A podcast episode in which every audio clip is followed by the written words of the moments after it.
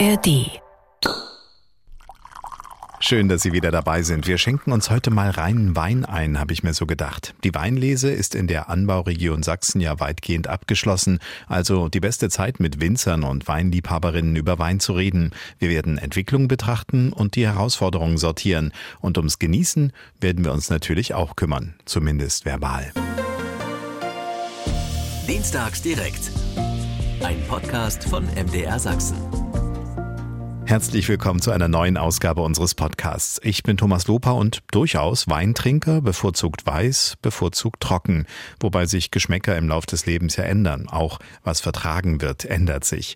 Damit sind wir schon mitten im Thema. Welche Weinvorlieben gibt es und wodurch verändern die sich auch mal? Schrecken uns steigende Preise ab oder trübt der ein oder andere Skandal vielleicht die Lust am edlen Tropfen? Was darf in unseren Wein was nicht? Warum beschäftigt das auch Gerichte? Und was droht sächsischen Weinbauern aus Brüssel? Stichwort EU-Verordnung. Darum geht es später auch in Einzelgesprächen mit Sachsens Weinverbandschef, einer Vertriebsexpertin und einem Sommelier in der Sternegastronomie. Geklärt wird übrigens auch die Frage, woher der Leipzig-Wein im Leipziger Weinregal wirklich ist. Die Interviews wie immer nach der circa anderthalbstündigen Talkrunde. Und die startet jetzt. Sie hören dienstags direkt bei MDR Sachsen in Vino Veritas. Wie ehrlich ist unser Wein? Da steckt ja so ein bisschen drin, dass da so eine Generalvermutung sein könnte, dass es vielleicht auch nicht so ist. Wobei für mich eigentlich Wein eines der ehrlichsten Getränke der Welt zu sein scheint. Zumindest hat es dieses Image. Ich sage Ihnen, mit wem wir heute in der Runde sprechen. Da ist zum einen Sabrina Schreiber aus Koswig. Sie war, muss man ja sagen, sächsische Weinkönigin, weil mittlerweile gibt es ja eine Nachfolgerin. Stimmt's? Ja, guten Abend, genau so ist es. Da werden wir gleich drüber reden, was eine Weinkönigin eigentlich also tun muss, wie man dazu kommt und äh, was sie vielleicht auch der neuen aktuellen wünschen. Dann haben wir Christine Schloter dabei aus Leipzig und wir sind auch wieder in beiden Studios unterwegs, sowohl in Dresden, wo eben unsere Weinkönigin Ex, ex, muss man eigentlich Ex sagen oder bleibt man Weinkönigin AD. AD. Mhm. AD, ich bin die Weinkönigin, passt sehr schön. Ähm, Christine Schloter ist bei uns hier in Leipzig. Äh, sie ist Gastrocoach. Äh, das steht zumindest auf der Visitenkarte, könnte man sagen. Aber eigentlich ist sie eigentlich auch eine Weinverrückte, könnte man das so nennen? Ja, ja. Einen schönen guten Abend und herzlich willkommen. Was ein Gastrocoach macht, was das Ganze mit Wein zu tun hat und wie die Liebe zum Wein entstand, das werde ich Sie auch sofort fragen. Aber vorher möchte ich noch Matthias Schuh begrüßen, ebenfalls ein Koswicher und ähm, wer Sie jetzt auf der Internetseite zumindest auf dem Foto, was Sie uns zugeschickt haben, permanent auf dem Berg unterwegs, außer heute, ne? Ja, so ist es, aber ich war heute auch schon auf dem Berg unterwegs. Und das ist, wie heißt der Berg? Klausenberg. Der Klausenberg. Und der steht auch auf dem Etikett vom Weingut Schuh dann drauf? Ja, korrekt. Ähm, und der hat auch eine kleine Besonderheit, weil es ist ein Weinberg, der uns komplett alleine gehört. Ah, das gibt's also nicht immer, sondern da teilt man sich den dann. Korrekt, ja. Bei größeren Lagen äh, kommt es schon vor, dass mehrere Winzer auf der Lage auch ähm, kleine Parzellen haben. Okay, wunderbar. Jetzt habe ich natürlich mit gleich nicht gemerkt, wie er heißt. Sagen Sie es nochmal, damit ich es mir aufschreiben kann. Klausenberg. Klausenberg damit man sich das merkt. Äh, der Schusche Klausenberg ist dann irgendwo auf einem, was für eine Traube wächst dort, was für eine Rebe? Ähm, da sind wir gerade ein bisschen am Umstrukturieren. Also tatsächlich wächst da zurzeit viel Chardonnay. Mhm. Es wächst ähm, ein bisschen Traminer, mhm. Weißburgunder. Und wir haben dieses Jahr eine rote Sorte gepflanzt, die aber noch geheim ist. Eine geheime rote mhm. Sorte. Gut, ist es dunkel ist, da kann die manchmal schnell hingehen und äh, schauen, was auf dem Klausenberg da vielleicht für eine Traube dran sein könnte. Wobei, die sind jetzt auch schon runter, oder? Ja, wir sind tatsächlich seit letzter Woche fertig mit der Ernte. Und Na. meine tiefen Augenringe werden langsam wieder besser. Kann man ein bisschen Trester auflegen, damit das dann wieder rauszieht. Geht ja. bestimmt genauso gut wie, wie Gurke. Dann äh, frage ich aber jetzt wirklich erstmal als erstes Frau Schreiber, ähm, wie kam es zum Wein? Wie kam es zur Königin? Wie nah sind Sie von Geburt oder sowas schon da dran? Weil eigentlich, Sie sind ja keine hauptberufliche Önologin oder in irgendeiner Art und Weise Weinbauerin, sondern bei Ihnen ist es ja so, dass Sie in einem anderen Bereich unterwegs sind, ne? Genau, also ich bin ähm, gelernte Pharmakantin und studierte Biotechnologin und arbeite hier in Dresden in einem Pharmaunternehmen.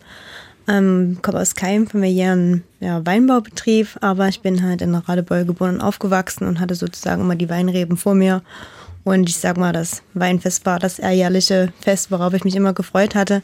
Aber ich sag mal, mit Anfang 20 kam dann mehr Interesse für das Thema Wein auf, eben auch für unsere Lagen, Terrassenlagen vor allen Dingen, wie der Goldene Wagen, sodass wir uns dann mehr mit diesem Thema Wein beschäftigt haben und ähm, jetzt auch seit 2017 unter die Hobbywinzer gegangen sind. Das heißt, wir wirtschaften ein kleines Stück Weinberg auf dem Johannesberg. Das ist auch eine Einzellage in Radebeul mit, ja, ich sag jetzt einfach mal mit niedlichen 670 Quadratmetern. Matthias schmunzelt schon ein bisschen. ja, aber das ist halt sozusagen ein bisschen der Inbegriff Hobbywinzer und das macht auch ein bisschen unser Anbaugebiet Sachsen aus, das Thema Hobbywinzer und die Bewirtschaftung unserer Weinberge. 670 Quadratmeter. Ja, okay, mhm. das ist so ein etwas größeres Wohngrundstück eigentlich, ne? Bloß dann eben ja. so leicht schräg hochkant. Ja, also wir haben Steillage, also eine Steillage ist sozusagen ab 30 Prozent Steigung. Mhm. Und man kann ungefähr, ja, wir haben ungefähr 400 Rebstöcke und auf diesen 400 Rebstöcken vier verschiedene Rebsorten, also die Burgundersorten, Weißgrau und Spätburgunder und äh, noch Traminer. Was eben historisch bedingt ist, einmal dadurch, dass man früher nur das anpflanzen konnte, was man eben hatte. Mhm. Und zum anderen ähm, war, also ist es auch heute so, dass wir es bei der Winzergenossenschaft abgeben und die Vorpächter eben auch diese Abgabe früher machen mussten und da aber nur den Wein zurückbekommen hatten, den sie eben angebaut hatten. Ja. Also nicht eine andere Sorte, dann einfach. Das hatte ich nämlich gerade vorgestellt. Da ist ja jetzt wahrscheinlich vom Ertrag her ist es ja nicht so, dass Sie jetzt so einen ganzen Keller voll auf einmal haben. Wie viele Flaschen kommen da so raus ungefähr? Ja, ich sag mal so ungefähr so 360 Flaschen. Also man würde übers Jahr kommen. Also. Ja, gerade so. ja. Und jeden, jeden Tag eine Flasche, sehr gut. Und dann kriegen Sie Ihren eigenen Wein auch tatsächlich äh, wieder oder ist das dann irgendwie so eine Mischgeschichte, wo dann noch ein paar andere Hobbywinzer was mit von derselben äh, Sorte reinbringen und dann kriegt man mhm. Also das ist so, dass es gibt zwei Varianten bei der Winzergenossenschaft. Einmal gibt es den Bereich Meißen, das ist sozusagen mit so einem blauen Etikett. Da steht dann eben zum Beispiel Weißburgunder oder Grauburgunder drauf mhm. mit Bereich Meißen. Da kann man eben davon ausgehen, dass so ein Promilleanteil dann von unserem Weinberg kommt. Mhm. Aber es gibt eben auch ähm, Einzellagen, wie zum Beispiel der Kernling, der bei uns auf der Anlage wächst. Da ist richtig die Einzellage Johannesberg eben auch mit auf dem Etikett. Und das Etikett ist so, sage ich mal, so ein Bronze-Roségold zu erkennen. Also wie gesagt, das sind zweierlei, die dort okay. gemacht werden. Und jetzt sagen Sie, äh, kann man auf dem Etikett erkennen, aber das ist halt, die paar Flaschen sind doch nur bei Ihnen im Keller oder werden die irgendwo verkauft? Ähm, also wir ähm, hätten die Möglichkeit, da wir Rebrechte haben, auch irgendwann eine Straußenwirtschaft aufzumachen, aber das ist Zukunftsmusik. Ähm, wir nehmen es natürlich so familiär für uns, für mhm. Freunde, für Familienfeiern. Ähm, genau, und ja, was heißt, ja, im Keller alleine trinken macht ja nicht viel Spaß. Ne? Wein ist ja ein Genussmittel und das möchte man ja auch gerne teilen. Das möchte man gerne teilen. Da sind wir schon beim Thema. Christine Schloter ist, äh, ich hatte es vorhin äh, angedeutet, Castro-Coach ist jetzt so dieser Begriff, der so technologisch klingt. Äh, Sie sind jemand, der den ganzen Tag von Flaschen umgeben ist in einem äh, Geschäft in Leipzig. Und Weinkönner ja. ist äh, die äh, Internetadresse, unter der man sie findet. Aber das hat jetzt nicht nur damit zu tun, dass sie das können, sondern dass sie in der Könneritzstraße sind. Ne? Also ja. so eine schöne äh, Zusammenballung von zwei Worten. Ähm, wie sind Sie mit dem Wein verbandelt? Sie sind ja auch schon ein paar Tage auf der Welt. Wie fing es an? Ja, es fing an, dass ich in Weinheim an der Bergstraße also in Baden mhm in der Stadtschenke geboren wurde. Mitten in der Schenke? Genau. Okay. So quasi mitten in der Schenke. Und äh, da auch groß geworden bin, also ein Gastro-Kind bin. Mhm. Und da blieb es gar nicht aus, dass man schon sehr früh den Kontakt mit Wein hatte und mit Winzern. Und das ist einfach das Bereichernde und das Wunderschöne. Und ich bin dem Wein immer treu geblieben, auch als ich dann als Coach mehr unterwegs war. Ich habe angefangen, äh, für Aushilfen in der Gastronomie Servicepraxis zu unterrichten, schon während meiner Ausbildung. Und so hat sich das weiterentwickelt und dann kam mal zwischendurch der Schwerpunkt zum Coaching, mhm. aber dann wieder zurück zum Wein. Und als ich nach Leipzig kam, habe ich gesagt, so jetzt erfülle ich mir meinen Traum und mache einen, einen Weinladen auf, in dem man sehr viel probieren kann. Also wir machen sehr viel Weinproben okay. und diese ganzen Themen. Also klein fein, nicht das Riesenregal, genau. sondern und es gibt eine äh, ja ein Credo bei Ihnen. Das heißt, ich finde bei Ihnen nur Wein, den von Winzern, die ich persönlich kenne. Also das heißt, äh, irgendwas Australisches oder sowas oder Kalifornisches finde ich auch oder finde ich nicht? Äh, Neuseeländisch, ja. Aha. Also Neuseeland und auch aus Chile. Also mein, weil eine meiner guten bekannten Winzerinnen sich einen Argentinier geheiratet hat und die haben in Chile Wein. Okay. Also von daher ist die Verbindung da auch da. Also es gibt immer den persönlichen Bezug. Sie können immer Ja. über den Wein eine Geschichte erzählen und, und haben Gesicht dazu sozusagen. Ja, genau. Okay. Ähm, das ist ja etwas, ich glaube, das ist bei Winzern ja sowieso schon mal einfacher, weil ein Winzer hat ja erstens sowieso ein Gesicht und hat dann auch eben diesen Weinberg beziehungsweise dann auch ähm, den Weinbaubetrieb, in dem man ihn dann findet. Herr Schuh, das ist bei Ihnen bestimmt, denke ich jetzt mal, wenn das Weingut existiert, gab es das bestimmt auch schon bevor Sie da waren, oder? Vermute ich da falsch? Ähm, tatsächlich nicht bevor ich da war, aber meine Eltern haben das äh, kurz nach der Wende gegründet und äh, ich hatte dann 2016 mit meiner Schwester die große Chance, das eben weiterzuführen. Deswegen auf der Internetseite hatte ich so gesehen, da sind eigentlich alle irgendwie, alles Schuhe. Jetzt mal, nein, man macht über Namen keine Witze, aber äh, passt äh, auf Ich jeden bin's Fall. gewohnt. Äh, ja, ich ahnte es, deswegen tappt man eigentlich in diese Dinge nicht rein. Aber ähm, dass sie alle, so, dass es ein Familienbetrieb ist, wurde mir dann relativ schnell klar. Da habe ich mir natürlich gedacht, das war schon immer so. Nee, also die Eltern haben es entschieden. Wie kam es? Ähm, gut, ich muss dazu sagen, meine Vorfahren, die waren auch äh, schon Winzer, an der Mosel allerdings. Und äh, mein Vater, der ist kurz nach der Wende hier in die Region gekommen und hat sich ein bisschen umgeschaut und hat dann ähm, die Chance gehabt, einen Weinberg zu kaufen und hatte dann den ersten Weinberg gekauft, den wir auch heute noch haben. Und ähm, nach und nach hatte dann immer mehr so die Vision entwickelt, hier auch ein Weingut zu haben und äh, hat dann aber irgendwann gemerkt, dass es ein bisschen schwierig ist, äh, 700 oder fast 700 Kilometer voneinander entfernt äh, zur gleichen Zeit Wein zu machen. Und so hatte sich das dann irgendwann ergeben, dass eben das Weingut an der Mosel äh, geschlossen wurde und ähm, wir eben seit 91 jetzt nur noch hier sind. Okay, und vermutlich sind es ein bisschen mehr als 670 Quadratmeter. Ja, also wir selber haben ungefähr 50.000 Quadratmeter, 5 Hektar. Okay, das ist einiges. Und da kommen dann entsprechend mehr Flaschen raus. Das könnten wir jetzt hochrechnen, machen wir aber nicht. Und da ist es dann aber auf jeden Fall so, dass ich äh, nicht nur unter guten Freunden mal so einen Wein aus äh, ihrem Haus kriege, sondern das kann man dann ganz normal erwerben. Korrekt. Und ähm, Frau Schlotter kennen Sie noch nicht? Doch. Doch, Sie doch. kennen sich. Doch, doch. Ja, wir hatten schon kennen Kontakt. uns. Also, also sind Sie auch in Ihrem Laden wahrscheinlich Ja, vertreten? genau. Das habe ich jetzt im Vorfeld nicht abgefragt. Ich habe jetzt gedacht, ich kann hier, kann hier sozusagen noch das Sortiment von Frau Schlotter erweitern, aber dann ist das auch schon passiert. Haben wir schon. Wie, wie kam es zustande, Frau Schlotter? Erzählen Sie mal aus dem Nähkästchen. Also zum einen habe ich ihn mal, haben wir uns kennengelernt bei einer Weinmesse hier in Leipzig. Da war ich noch nicht ganz so weit, ihn auch mit aufzunehmen. Und dann bin ich vorbeigefahren und wir haben uns getroffen und es ist eine Rebsorte, die ich sehr gerne mag, die mit von der Mosel an die Elbe kam, nämlich der Elbling. ja. Und den fand ich sowieso schon sehr reizvoll und den habe ich dann mitgenommen und Weißburgunder und äh, wunderbare Sachen, auch die rosanen Schuh. Und der Wortwitz kommt jetzt aus dem Hause Schuh. Das, deswegen war es dann nicht ganz so schlimm, dass ich da nicht, nicht von lassen konnte. Äh, okay, ähm, also Messen sind so ein Thema, darauf werden wir dann noch kommen, äh, Frau Schreiber. Wir werden dann auch drüber reden, wie überhaupt so dieses äh, Wein nach außen tragen eine Rolle spielt, weil über die Königinnenzeit haben wir jetzt noch nicht geredet, das machen wir dann noch. Und ähm, bei äh, Herrn Schuh war es jetzt so, dass Sie, Frau Schlotter, das Weingut gesehen haben, klopfen dann einfach an, sagen Guten Tag, ich bin äh, total interessiert und außerdem Fachfrau. Gießen Sie mal ein oder wie läuft sowas dann? Im Grunde ja. Also man, Es war also nicht der junge Mann, der da kam und Sie sagten, Sie müssen in meinen Laden kommen. das hatten wir, also auf der Messe habe ich ihn äh, zuerst entdeckt und dann bin ich hingefahren, weil ich gucke mir gern an, wie sieht es denn wirklich aus. Ja. um, um mehr Gespür für die Philosophie zu kriegen. Was, was, was will der Winzer mit seinem Wein? Wohin soll es gehen? Und Matthias Schwester ist genauso charmant und da haben wir uns wunderbar unterhalten und Wein probiert. Da noch alles ausgespuckt, zu Hause durfte ich ihn dann schlucken.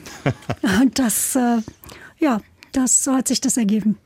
Die Schwester ist für den Vertrieb zuständig, habe ich mir das richtig gemerkt oder wie war's? Ja, genau. Meine Schwester ist quasi im Vertrieb. Ich mache die ganze Kellerarbeit und den Weinberg und äh, meine Schwester ähm, hat äh, ganz viel Kundenkontakt. Alles klar. Wir sind im Gespräch auf der einen Seite mit Christina Schloter in Leipzig hat sie eine kleine Weinhandlung, wo nur Leute reinkommen, also nicht die Leute, sondern der Wein von Menschen, die sie in irgendeiner Art und Weise kennt. Und dass sie Matthias Schuh kennt, das haben wir schon erfahren. Und Sabrina Schreiber ist selber Hobby-Winzerin und hat auf einem etwa ja, so Einfamilienhausgrundstück, den man an den Hang geklebt hat, vier verschiedene Sorten Wein auf ihren Stöcken, auf ihren Rebstöcken, habe ich gehört. Und äh, ob das jetzt die Sorten sind oder ob das überhaupt das ist, was äh, die Menschen auf der Straße gerne trinken, wie die überhaupt zum Wein stehen, das haben wir natürlich auch im Vorfeld nicht repräsentativ, aber zumindest mal grob erfragen wollen. Und ich habe dazu im Vorfeld äh, eine Kollegin losgeschickt und habe gesagt, so, geh mal los und frag mal die Leute. Deswegen hören wir jetzt, was Viktoria Rauchhaus wissen wollte. Ich laufe hier gerade über den Leipziger Marktplatz. Es ist Markttag, es ist viel los. Wein gibt es hier nicht zu kaufen, dafür viel Gemüse. Ich frage trotzdem, ob die Leipziger Wein mögen und wenn ja, wie sie ihn gerne trinken. Ich bin eher Biertrinker. Nur bei besonderen Angelegenheiten. Wir trinken gerne Wein, ja. Was schmeckt Ihnen so bei Wein? Worauf achten Sie da? Also bei Rotwein vorrangig, dass der sehr schwer und würzig eher ist, kann man würzig sagen, ja. Was mir gut schmeckt beim Wein? Frucht, ja, je nachdem, welche Traubensorte das ist. Muscat Ottonell. Da hatte ich neulich mal wieder welchen bekommen. Der schmeckt aber nicht mehr wie vor DDR-Zeiten. Ich mag Weißwein lieber als Rotwein. Und ansonsten lieber trocken als lieblich, würde ich sagen. Achtest du so auf Gegenden, wenn du Wein kaufst, also wo der herkommt? Tatsächlich nicht so dolle. Also ich komme aus einer Weingegend oder bin da so ein bisschen aufgewachsen in Rheinhessen, genau. Und deshalb da so ein bisschen. Ansonsten eher, dass er Bio ist, glaube ich, als auf die Gegend. Dass er vegan ist und nicht zu teuer, weil ich noch Studentin bin. Also wir gucken schon, dass die regional sind, wenn wir dann mal einen Wein kaufen, möglichst. Könnten Sie sich auch vorstellen, einen Wein aus Leipzig zu trinken? Wenn er schmeckt. Wussten Sie, dass es einen Wein aus Leipzig, äh, aus Südafrika gibt, also aus einem kleinen Dorf dort, das zufälligerweise auch Leipzig heißt? Nee, tatsächlich nicht. Ich habe gemerkt, nicht alle Leipziger sind für Wein zu begeistern, aber wenn sie gerne Wein trinken, dann ist gar nicht so wichtig, wo er herkommt. Hauptsache, er schmeckt. Soweit dieser erste Versuch, mal Weintrinker in Leipzig in diesem Fall auf dem Marktplatz zu finden. Und der südafrikanische Wein, der wird auf jeden Fall später in der Sendung nochmal eine Rolle spielen, äh, weil das ist wirklich so eine schöne, ja, es, es hat, gibt eine Beziehung. Wir werden die Geschichte auf jeden Fall noch auflösen. Waren da jetzt Überraschungen dabei? Sind das so die Kunden, die Sie auch kennen oder die Ihnen so begegnen? Wie ist es, Herr Schuh, Frau Schloter, aber auch Frau Schreiber als ehemalige Weinkönigin sind das äh, so Dinge, dass man sagt, ja, doch eigentlich eher fruchtig, eher mal viele weiß, manche junge Leute eher trocken. Ausnahmen dann mal mit einem schweren Roten, glaube ich. Das ist nicht so oft, oder, Frau Schloter? Also die, in Leipzig ist es für mich schon so, dass, dass die Tendenz beim Roten zum schweren Roten geht. Okay, und das sind dann so Weine, spanische Weine vielleicht? Das, die können von überall her sein. Mhm. Also sehr gerne auch Italiener im Moment. Mhm. Ähm, wichtig ist einfach, dass er dunkel ist. Mhm. Was mich manchmal ein bisschen traurig macht, weil der Spätburgunder ist für mich so eine so tolle Rebe, die damit äh, einfach nicht mit wirklich dunklen Farben glänzt, sondern eher durchschimmernd hell, aber wunderbar elegant und filigran ist. Und das finde ich ein bisschen schade, dass so in dieser Wucht und Würzigkeit dann so was Filigranes untergeht. Mhm. Aber ja, und Frucht. Vor allem im, in der warmen Jahreszeit Frucht und trocken. Okay, Herr Schuh, dieser geheime Wein, von dem wir jetzt nicht reden, äh, in welche Richtung geht der? Eher filigran, elegant oder eher ist, auch was Schwereres? Ist kein Spätburgunder. Aber ich äh, teile die Meinung zu 200 Prozent. Äh, ähm, das Spätburgunder, das ist aber tatsächlich, finde ich, auch nur in Deutschland so, äh, immer ein bisschen nach unten reduziert wird, weil er mhm. nicht so kräftig ist, aber ähm, ist tatsächlich vor allem im Ausland, ähm, glaube ich, im Rotweinbereich mit die tollste Sorte der Welt. Also, weil wuchtig und kräftig, das können ganz viele rote Rebsorten, aber Rotwein zu sein und dabei trotzdem elegant zu sein, das kann fast nur Spätburgunder. Ja, ich kann mal aus dem Nähkästchen plaudern. Wir haben eine Zeit lang oder lange Zeit, eigentlich bis heute, in einem kleinen Weingut in Rheinhessen gekauft, Direktvertrieb. Und da war es eben auch so, dass äh, witzigerweise, ich hoffe, meine Frau lässt mich noch zu Hause rein, wenn ich jetzt das erzähle. Sie sagt auch immer, wenn ich einen Wein einschenke, oh, der ist schön dunkelrot, das findet sie gut. Aber eigentlich schmeckt ihr der Spätburgunder am besten. Ja. und äh, den haben wir dann auch immer gekauft. Also da ist es tatsächlich, es geht dann halt nicht. Da müsste man dann wahrscheinlich noch Farbe rein. Ich habe mal irgendwann gelernt, äh, die, das Dunkle kommt sowieso nur, wenn man auch die, die Hülle richtig länger mit meist keltert. Oder wie heißt es richtig? Stimmt das so, Herr Schuh? Ja, einmeischen. Also ja. bei Rotwein ist es generell so, das äh, fällt wahrscheinlich gar nicht so auf im täglichen äh, Genuss von Trauben. Ähm, es ist, ich würde sagen jetzt mal bei 99 Prozent der roten Rebsorten so, dass die Farbe nur in der Schale sitzt. Und wenn mhm. wir die Trauben sofort abpressen, genauso wie wir es bei Weißwein machen, dann würde quasi höchstens ein Rosé aus dem Rotwein werden. Und aus dem Grund ähm, gehen wir generell bei Rotweinrebsorten hin und vergären die Schalen mit dem Saft und dadurch äh, extrahieren wir durch den Alkohol, der entsteht und die Temperatur, die durch die Gärung entsteht, eben die Farbe aus den Schalen raus. Und am Ende ist eben die Farbe dann im Saft oder im Wein und die Schalen sind dann nur noch so gräulich-rötlich. Die sehen dann nicht mehr so schick aus, aber auf jeden Fall werden die so richtig ausge zutscht quasi Korrekt. von diesem Prozess dann.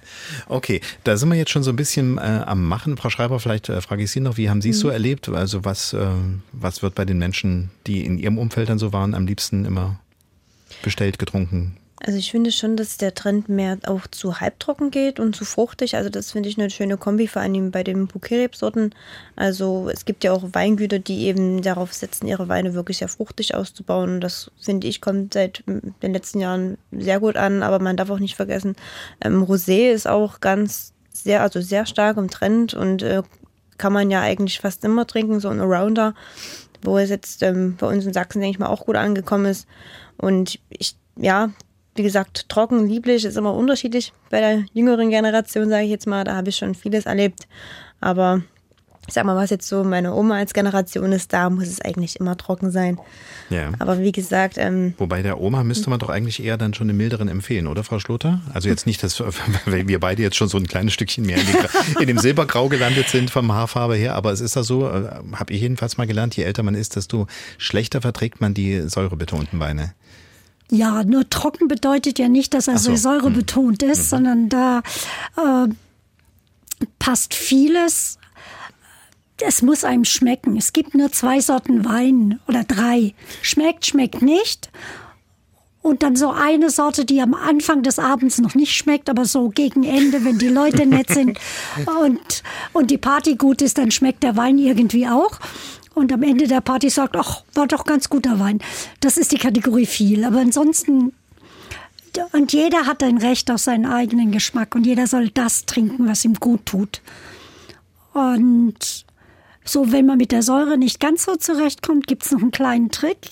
Ein Glas nehmen mit einem ganz flachen Boden, dann kommt die Säure nicht so ganz präsent im Bauch an und dann äh, verträgt man sie fast ein bisschen besser.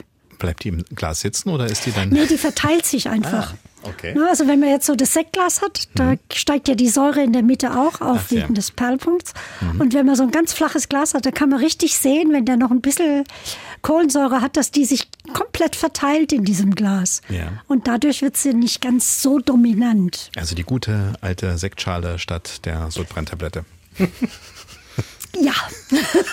hey, da hat sich die Sendung für viele schon gelohnt, wahrscheinlich an dieser Stelle. Ähm, jetzt sind wir schon äh, so ein kleines bisschen bei dem, was, äh, was da so drin ist. Ne? Wir hatten jetzt schon die Schale, die mitvergoren wird und dadurch die Farbe bringt. Wir hatten jetzt schon, wo kommt die Säure her, wo, soll, wo bleibt sie vielleicht auch sitzen. Es gab ja dann noch so eine andere Geschichte, beziehungsweise gibt es ja auch. Ähm, man kann, glaube ich, Herr Schuh, geben Sie mir recht oder nicht recht, äh, Wein nicht einfach nur machen lassen. Man muss da in irgendeiner Art und Weise auch ein bisschen intervenieren, sonst nehmen andere Geschöpfe den Wein uns vorher weg, oder? Ist das, kann man das so sagen, so vereinfacht? Also, dass irgendwelche, ja, Pilze, Insekten oder andere böse Tiere, die aus der Luft kommen oder sonst was, den, den Wein dann ernten würden? Ich gucke kurz auf die Uhr und schaue, wie lange wir noch Zeit haben, damit ich lange ausholen kann. Aber ähm, anderthalb Stunden. nee, äh, ich sag, äh, das muss man ein bisschen unterscheiden. Zum einen ist natürlich je gesünder die Trauben sind und deswegen mein Ansatz ist auch, dass wir möglichst viel Arbeit in den Weinberg stecken, damit wir im Keller nichts tun müssen. Hm. Äh, das heißt also, wenn die Trauben total reif und gesund in den Keller kommen, ohne Pilzkrankheiten oder Fäulnis oder was auch immer, ähm, dann ist es natürlich auch im Keller einfacher. Und wir arbeiten zum Beispiel in dem Fall ganz oft mit den Hefen, die der Weinberg uns mitbringt. Also wir geben keine Hefen zu, sondern äh, jeder um uns rum, alle um uns rum in der Luft äh, äh, haben wir überall Hefen und Bakterien und wir lassen diese Hefen, die wir aus dem Weinberg mitbringen, die Arbeit verrichten. Das geht aber nur, wenn die Trauben 200 Prozent gesund sind. Das heißt also, äh, wenn die Trauben nicht gut sind, dann wird auch der Wein nicht so gut oder umso mehr muss man den Wein in seiner Herstellung begleiten. Mhm, okay. Und auf dem Weinberg, äh, wenn dann eben das, was Sie angesprochen haben, passiert, also dass dann doch äh, in irgendeiner Art und Weise ein, Pilz, also der Mehltau ist da, glaube ich, mal so das Hauptproblem. Muss ja, man da was dagegen tun oder geht das auch mit irgendeinem anderen Trick? Ich würde sagen, das Hauptproblem ist Fäulnis. Mhm. Und ähm, das geht mit einem sehr guten Trick. Ähm, zumindest bei uns. Das kann man sich immer kaum vorstellen, aber wir gehen im Sommer durch den Weinberg durch, nehmen jede Traube in die Hand und teilen sie mit der Schere in der Mitte durch. Das klingt erstmal nach unheimlich viel Aufwand, aber was dadurch passiert, ist, dass die Traube einfach viel lockerer wird. Und dadurch, dass die Traube lockerer wird, fault sie nicht mehr so stark. Jetzt muss und man sehen, das ist ja Fachsprache. Traube ist eben nicht das, was ich mir in den Mund stecke, ne? Nee, die ganze, genau. die ganze Traube, also die einzelnen Beeren, die am mhm. Stielgerüst sind. Mhm. Und da hat man dann sozusagen zwei halbe Trauben und damit kommt man besser Kommt, naja, hat die, die, mehr Luft um sich rum. Die, die eine Hälfte liegt, die eine Hälfte liegt auf dem Boden. Ach so, die wird weggehauen. Die, ja, die wird quasi gar nicht erst zur reifen Traube. Das macht ah. man im, im Juli, wenn die Trauben noch komplett grün sind. Sowas wie Ausgeizen von der Sache her. Also, dass man sagt, man, man hat da nicht den Riesenertrag, aber dafür guten. Korrekt. Und mhm. ich glaube definitiv, dass die Arbeit, die wir da im Sommer mehr reinstecken, zu einer sehr arbeitsintensiven Zeit, ähm, die brauchen wir im Herbst einfach weniger, weil die Trauben alle gesund sind. Ja. Ähm, und trotz alledem braucht man keine Chemie auf dem Berg? Äh, auch wenn man wenig versucht einzusetzen? Naja, es kommt immer, es kommt immer drauf an.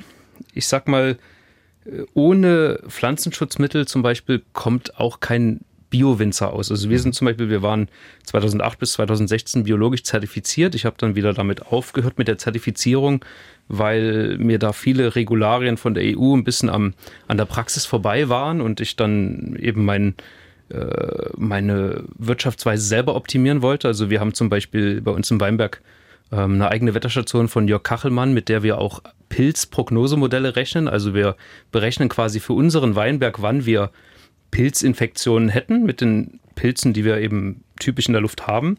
Und daran können wir eben sehr gut einschätzen, wann wir überhaupt Pflanzenschutz betreiben müssen. Mhm. Aber die, es ist immer, es ist ein Trugschluss, dass man denkt, dass biologisch wirtschaftende Winzer keine Pflanzenschutzmittel nehmen. Es ist nur, es sind letztendlich nur andere Mittel. Ja, ich frage deswegen, weil es gab ja vor kurzem erst ein Urteil, da ging es um dieses Dimetoat. Vielleicht können Sie uns mal kurz erklären, was das für ein Pflanzenschutzmittel ist, bevor wir dann in diese Gerichtsgeschichte mal kurz eintauchen. Tatsächlich kann ich da gar nicht so viel zu erklären, weil ich in dem, in dem Thema mit Dimetoat nicht so drin bin, weil wir eben nur Mittel aus der Natur nutzen. Aber okay. äh, das ist so aus, aus, chemische Variante dann. Aus der Ferne ist es, äh, glaube ich, ein Mittel, was gegen was gegen Insekten hilft. Hm. Und äh, das, was ich ansprach, diesen Prozess dazu, will ich mal ganz kurz ein Interview, was ich im Vorfeld geführt habe, zumindest in Ausschnitten hier äh, mit in die Sendung einbringen. Mitte September hatte ja die sächsische Winzergenossenschaft Meißen einen Sieg vor Gericht eingefahren. Sieben Jahre lang ging das, äh, damals der sogenannte sächsische Weinskandal, so wurde es betitelt.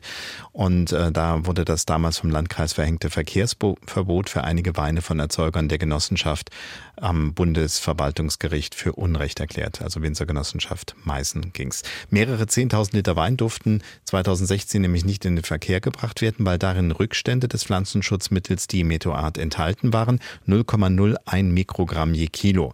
Das Insektizid war damals für Obst und Gemüse zwar erlaubt, im Weinbau war es aber zu dem Zeitpunkt in Sachsen nicht erlaubt. Und der Dresdner Rechtsanwalt Dr. Daniel Schöneich von der Kanzlei Badke Grünberg hat die Winzergenossenschaft in der Sache vertreten über mehrere Instanzen lassen. Und von ihm habe ich mir nochmal erklären lassen, worum es damals eigentlich ging.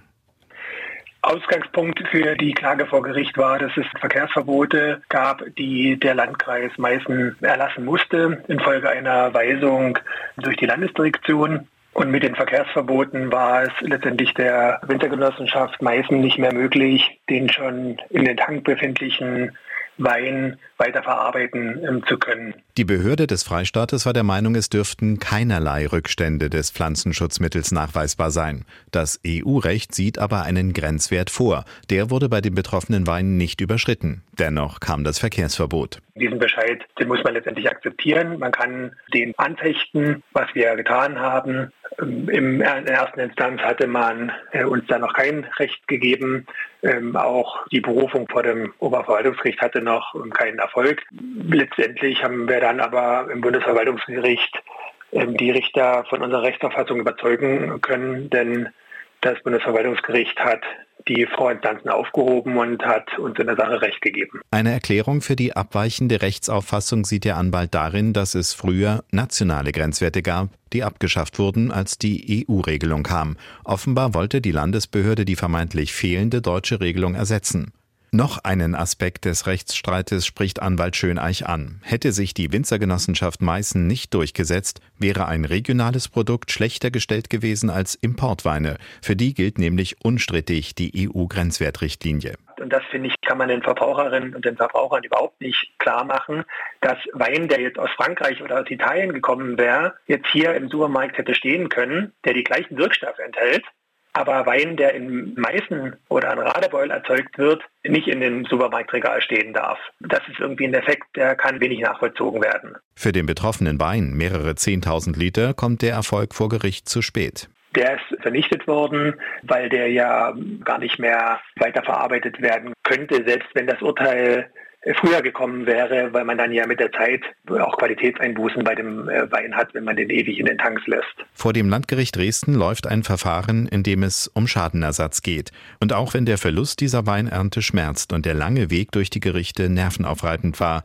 am Ende ist der Geschäftsführer der Winzergenossenschaft Meißen, Lutz Krüger, doch zufrieden. Ja, rehabilitiert, vor allen Dingen erleichtert. Aber auch es ist eine total unklare Lage gewesen. Importweine sollen anders behandelt werden als deutsche Weine. Erklären konnte ihnen das niemand. Und ja, das Urteil ist da und einfach, einfach gut. Ja, soweit also diese Geschichte. Ähm, ist jetzt äh, Happy End wäre vielleicht falsch, weil es geht letztendlich ja um ein äh, Kontaktgift, habe ich nochmal nachgeschaut. Also das geht wirklich um Insekten. Ähm, es steht auch so sehr schön dabei, eine ein weißer Feststoff mit unangenehmem Geruch noch dazu. Das ist ja was, was man nicht unbedingt im Wein haben will. Aber äh, Sie hatten ja eben gesagt, Herr Schuh, ganz ohne kommt man auf jeden Fall nicht aus. In der Flasche sollte dann nach Möglichkeit sowas aber nicht mehr drin sein, ne? Ähm, ich würde da kurz noch mal ein bisschen ausholen. Es ja. ging ja wir haben, wir haben im Weinbau und auch im Obstbau ein großes Problem, ein Schädling, der seit ein paar Jahren vor ein paar Jahren eingeschleppt worden ist, äh, die sogenannte Kirschessigfliege. Die sieht aus wie eine normale Fruchtfliege, hat aber ähm, hinten am Hinterteil Werkzeuge, um ihre Eier abzulegen. Und sie liebt es, ihre Eier in dunkle Früchte abzulegen. Und ähm, aus diesem Grund, das stellte uns Winzer vor ein Riesenproblem äh, weil es eben keine Möglichkeit gab, in irgendeiner Weise dagegen zu arbeiten. Und äh, die ersten zwei, drei Jahre wusste auch keiner, was man so richtig dagegen machen sollte. Man hat inzwischen, man kann inzwischen mit vielen äh, mit viel Arbeit im Weinberg äh, diese Kirschessigfliege minimieren, indem man zum Beispiel den Bereich, wo die Trauben sind, äh, komplett von Blättern entfernt, damit es sonniger ist, weil die lieben den Schatten. Ähm, wenn man die Begrünung kurz hält, dann sind die Fliegen auch nicht so da. Aber letztendlich ist es so, dass wenn die Kirschessigfliege kommt und ihre Eier ablegt, dann dauert es zwei Tage und dann braucht man den Weinberg nicht mehr ernten gehen.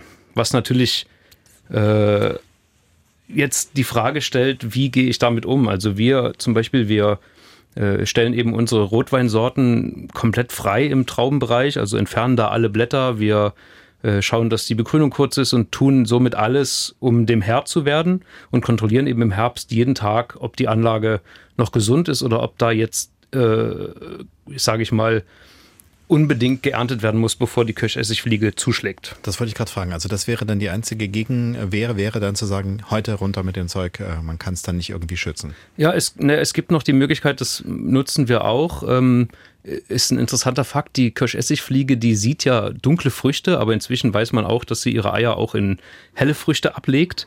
Ähm, wenn wir die Weinberge komplett mit Kalk benetzen. Also die, alle Blätter, alle Trauben komplett weiß einkleiden mit Kalk. Dann findet die Kirschessigfliege die Trauben nicht mehr so gut. Okay. Und das ist dann aber etwas, was dann eben unverfänglich ist. Also das kriegt man dann gut wieder abgespült, bevor es dann in die Verarbeitung geht. Ja, tatsächlich kommt auch aus der Natur. Ah ja, gut, okay. Äh, Frau Schlote hatte jetzt immer mal so ein bisschen genickt, äh, als es darum ging, dass das ja schnell mal dramatisch für so einen Winzer werden kann. Nicht nur hier jetzt bei uns, nicht nur bei Herrn Schuhoffenberg, sondern generell äh, auch in anderen Weinbauregionen, wo ja manchmal noch viel mehr äh, dann plötzlich mit einem Schlag in Gefahr droht. Wie kennen Sie das von den Winzern, mit denen Sie zusammenarbeiten? Ja, also es gab äh, der Mehltau in Frankreich war mhm. ja dieses Jahr oder der falsche Mehltau ein ganz großes Problem, dass sie relativ viel verloren haben, weil es ganz flächendeckend war und gerade äh, das eine richtig große Herausforderung war. Ja. Und es ist einfach, es ist eine große Herausforderung und erfordert viel Arbeit. Äh, die chemische Keule wäre vielleicht leichter äh, zu handhaben, aber letztlich dient es ja wenn man so arbeitet wie, wie Familie Schuh und andere Winzer, dient einfach der Erhaltung der Weinberge. Und auch da gibt es ja inzwischen Gott sei Dank auch Rebsorten, die bei verschiedenen Pilzsachen resistenter sind, wie die mhm. Piwis. Ähm, Entwicklungen, die ohne diese chemische Keule auskommen. Also es gibt so pilzwiderstandsfähige, das sind diese genau. Piwis. Ähm, aber man kann ja wahrscheinlich, wenn man so eine gewisse Tradition hat, oder wie es Frau ähm, Schreiber ja vorhin auch angesprochen ja. hat, auf dem Berg wurde immer das und das angepflanzt und das ist dann, wird dann auch ja wahrscheinlich erwartet von der Kundschaft links und rechts. Kann man nicht einfach so sagen, so jetzt mal komplett andere Trauben, oder? Wäre das eine Möglichkeit? Wie sehen Sie es, Frau Schreiber, wie sehen Sie es? Ja, man hat jetzt schon sozusagen auch ähm, die Initiative Zukunftsweine ins Leben gerufen, wo zum Beispiel Jan Ulrich mit äh, aus dieser Säuslitz dabei ist, ähm, wo eben diese Piwis mit vermarktet werden sollen oder einen besseren Standwert bekommen sollen, weil ähm, ja, erstmal die Abkürzung Piwi und dann ähm, pilzwiderstandsfähig ist natürlich dann beim Verbraucher erstmal, naja, nicht so toll, beim, also kommt nicht so gut an, bin ich jetzt der Meinung. Also ihr könnt mich gerne korrigieren. Aber ähm, deswegen wurde jetzt sozusagen nochmal drüber nachgedacht, da eben einen anderen Begriff dazu zu finden. Und ich denke mal, es muss schon in die Richtung gehen, weil es muss eine Erleichterung teilweise für die Winzer am Weinberg geben. Und man muss auch den Verbraucher an Neues heranführen. Und die Piwis ähm, sind angelehnt äh, an die anderen, äh, also altbekannten Rebsorten zum Beispiel. Das Souvenir Gris ist so an den Grauburgunder angelehnt. Aber man muss eben diese Vermarktung halt noch mehr voranbringen um das eben dann dem Verbraucher hm. zugänglicher zu machen ich hätte jetzt so den Werbeslogan, schmeckt mir, aber nicht der Fruchtessigfliege, aber das ist ja in dem Fall, passt ja nicht ganz, dass man da wegkommt von den eigentlichen Dingen. Man hat ja auch immer so das Gefühl sofort, oh, da wird irgendwas mit Resistenzen eingebaut, da könnte ja jetzt genmanipuliertes drin sein. Also man hat ja dann mhm. immer sofort also solche, ähm, ja wahrscheinlich in dem Moment falschen Abkürzungen, weil man es aus anderen Bereichen kennt.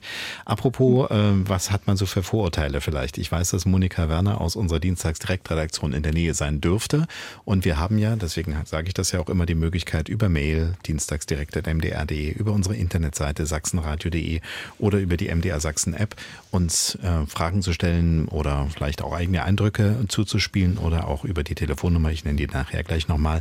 Äh, Monika, was ist denn bis jetzt so da geredet und geschrieben worden?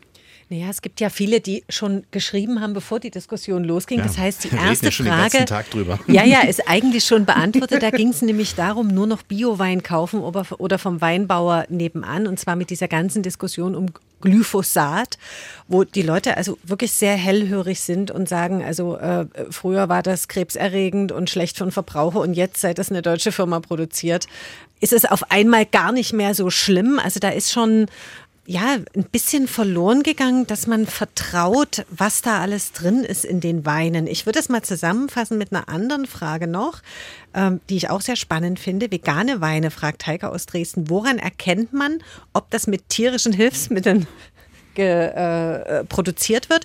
Und darauf läuft es ja hinaus. Also woran erkenne ich als Verbraucher, äh, ist das jetzt ein, ein, Wein, der viele Schadstoffe enthält, wie man das ja teilweise auch von französischen Wein inzwischen immer wieder hört, dass da also wirklich viel drin ist, was nicht reingehört. Ja. Ähm, das wäre jetzt nämlich so eine Frage gewesen, aber die wollte ich mir noch ein bisschen aufheben, ob wir sozusagen sind wir die Guten und genau. im Ausland, äh, in den großen Anbaugebieten kommen dann die anderen Sachen dann trotzdem zu uns. Das kam mir eben auch so ein bisschen in dem Prozess vor. Jetzt haben wir genau. aber drei Dinge gefragt, ne? Also wir, wir klären gleich nochmal, wie das, oder wir fragen es erstmal. Äh, veganer Wein, das war was, was für mich, äh, nach, als ich mal Veganer kennenlernte und wollte den zum Glas Wein einladen und dann wurde ich befragt, wie der gefiltert wurde. Da, da musste ich nichts zu sagen an der Stelle, weil ich dachte, komm, vom Winzer ist bestimmt vegan, ist ja Traube. Äh, ist nicht so, ne, Herr Schuh? Ähm, Wann ist ein Wein vegan? Das kommt drauf an. also wollen Sie in die Politik? auf keinen Fall. Äh, ich, also ich kann jetzt, wo ich die Fragen gehört habe, kann ich da eigentlich relativ kompakt zusammen drauf antworten. Also, ja, äh, weil auch die, als ich das Thema gelesen habe, wie ehrlich ist unser Wein, mhm. ähm, da kam mir die Antwort eigentlich relativ schnell in den Kopf. Und die Antwort lautet letztendlich, die, egal welches Produkt, das Produkt ist immer nur so ehrlich wie die Personen, die dahinter stehen. Genau. Nein, es ist so. Ja. Äh, es ist so. Und ähm, äh, wie gesagt, wir waren lange, lange Zeit ähm, bio-zertifiziert. Wir sind es jetzt nicht mehr. Ähm, auch das hat einen Grund, weil zum Beispiel die EU sagt, äh, du darfst nur Mittel benutzen, die aus der Natur kommen. Und ähm, jetzt kommt zum Beispiel Kupfersulfat aus der Natur. Ich persönlich finde aber nicht, dass Kupfer im Weinberg auszubringen unbedingt die beste Idee ist, weil das reichert sich im Boden an und bleibt für immer da. Und 2016 hat die EU entschieden, dass ein sehr anderes, potentes äh, Mittel, das aus Algen extrahiert wird, ähm, eben nicht mehr biologisch ist, weil die Pflanze das aufnimmt und in der Pflanze verteilt. Das war die, das Argument. Und ähm, dieses Algenextrakt ist aber zerfällt einfach nach zwei Wochen und ist nicht mehr da. Und äh, in dem Moment habe ich, da, hab ich dann gesagt, okay, wir lassen das mit der Zertifizierung, wir machen das so, wie wir das für richtig halten. Und ich glaube, das ist auch heute das, was ich daraus gelernt habe, ist, dass persönlicher Kontakt und jemanden mhm. zu kennen viel mehr wert ist als, äh, als irgendwelche Labels, die auf Flaschen sind. Ja. Das ist, glaube ich, äh, sowieso ja unabhängig vom Wein bei fast allem, was in irgendeiner Art und Weise mit Nahrungsmitteln zu tun hat, immer das äh, Nonplusultra. Ne? Also wenn ich den Fleischer äh, wieder besuchen kann und dem sagen kann, du, da war aber eben das letzte Mal war was komisch, dann überlegt er sich beim dritten Mal, ob er vielleicht zu viel Salz ins, ins Hack macht, damit er mehr verdient. Ja. Äh, und so ähnlich ist es dann wahrscheinlich auch auf dem Weinberg, ne? wenn man dann weiß, nee, ich kriege immer einen schweren Kopf von dem Wein von ja, man, XY, dann kaufe ich die nicht mehr. Man muss auch sagen, also als ich heute in meinem Weinberg war, das war wieder das Schönste, was ich heute gemacht habe. Ähm, wir haben, wir haben, wir nutzen zum Beispiel kein Glyphosat. In der Steillage ist das sehr schwierig, weil man einfach maschinell ein bisschen beengter arbeiten muss und das Hauptproblem im Weinbau ist, äh, sage ich mal, das Kraut, was unter den Stöcken wächst. Mhm. Und äh, wir haben aber dafür zum Beispiel äh, fünf Schafe, die uns im Weinberg dabei unterstützen, das Gras zu fressen und ähm, dann bürsten wir das, das Kraut weg, wenn es zu hoch wird. Das funktioniert auch, es ist ein bisschen mehr Aufwand. Gleichzeitig muss ich aber auch sagen, ähm, und da haben wir vorhin kurz drüber gesprochen, äh, es ist immer, man kann das Thema nicht immer von einer Seite nur beleuchten. Natürlich will jeder, der seinen Standpunkt hat, den immer am stärksten ausprägen. Aber ich muss auch sagen, wenn wir kein Glyphosat nutzen, was wir jetzt zum Beispiel machen, äh, brauchen wir dafür mehr Diesel. Hm. Das heißt, wir brauchen pro Hektar im Jahr vielleicht 50 Liter mehr Diesel. Und dann frage ich mich, okay, ist das jetzt für das Produkt ist es sicher besser, aber für die Umwelt denke ich mir dann, ist es jetzt besser, 50 Liter mehr Diesel zu sparen oder ist es besser, drei Liter Glyphosat zu sparen? Und ähm, ich finde immer, das ist viel zu komplex, um das ganz kurz zu beantworten.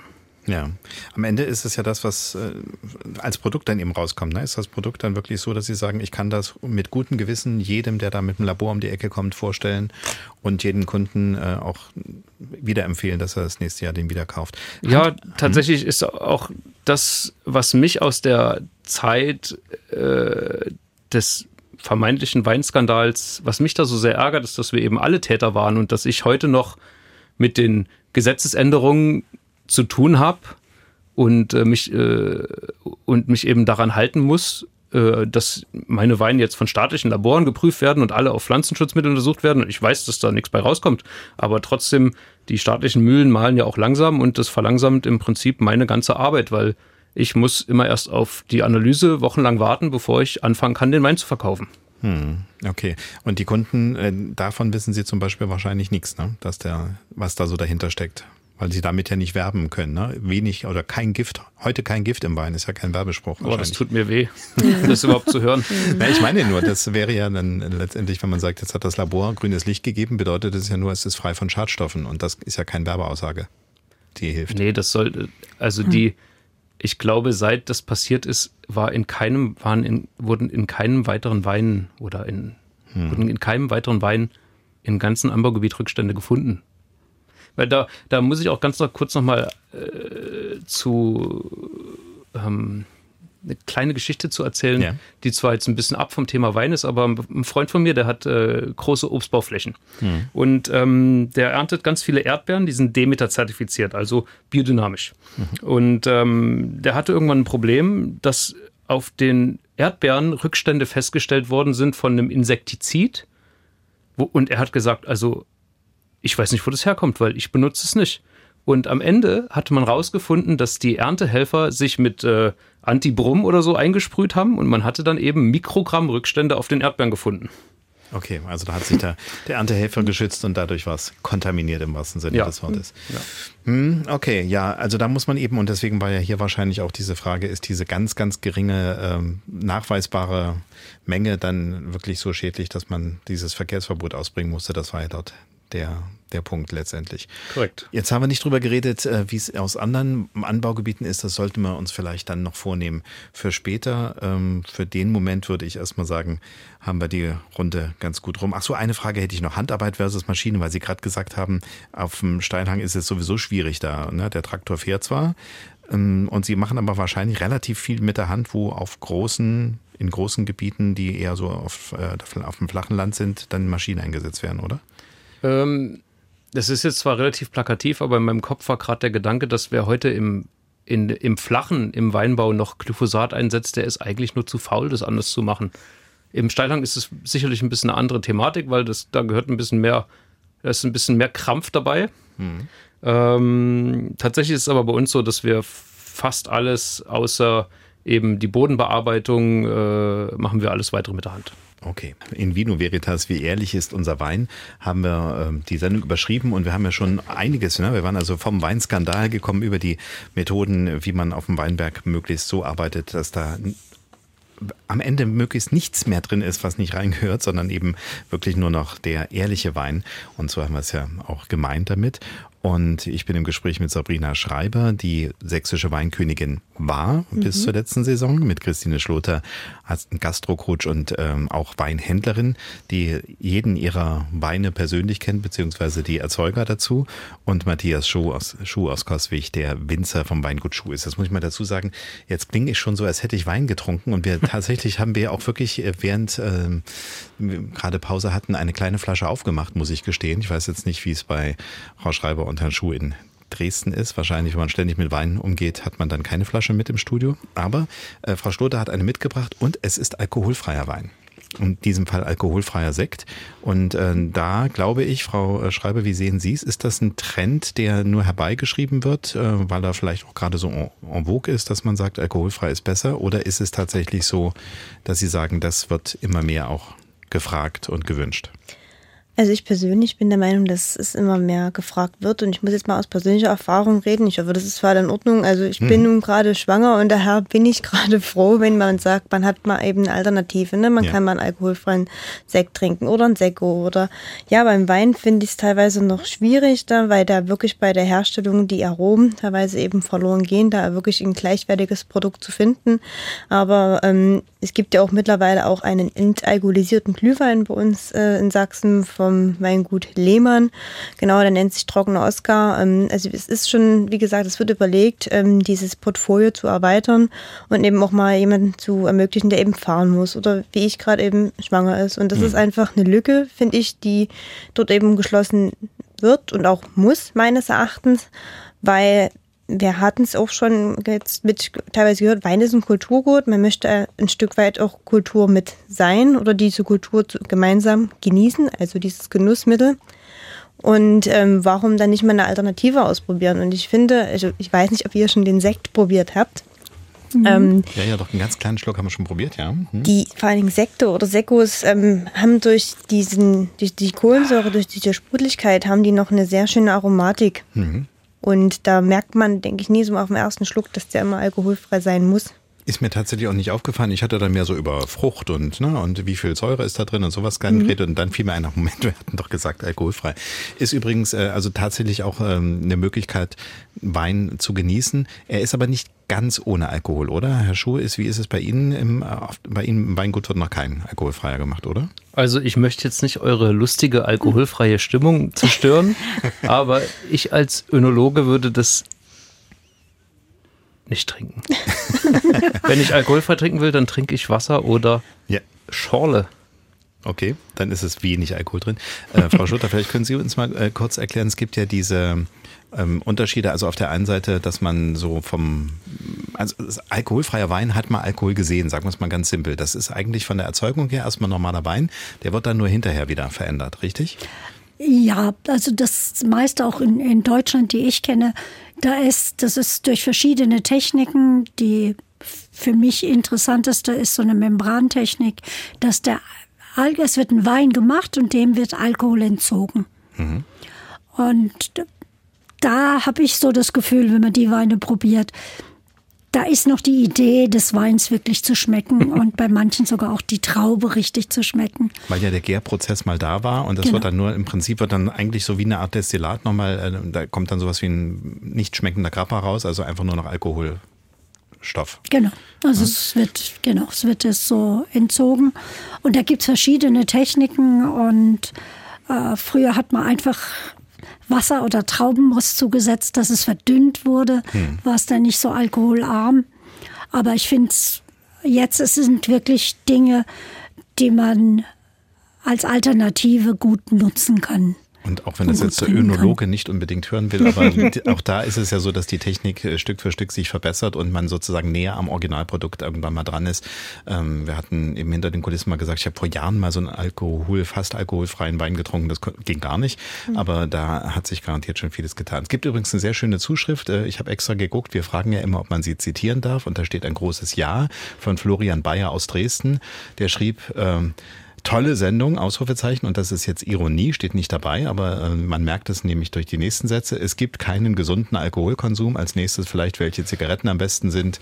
Äh, dann kommt noch ein Deppen mit Ausrufezeichen. Äh, das war nicht die Idee der Sendung, dass wir jetzt äh, den Alkohol verteufeln an der Stelle. Natürlich ist es wichtig. Vielleicht äh, sollte man sogar noch dazu sagen, Achtung, hier geht es natürlich um Alkohol, aber wir können die Sendung ja nicht irgendwie indizieren, weil wir ja nicht äh, im Radio ja nur darüber sprechen.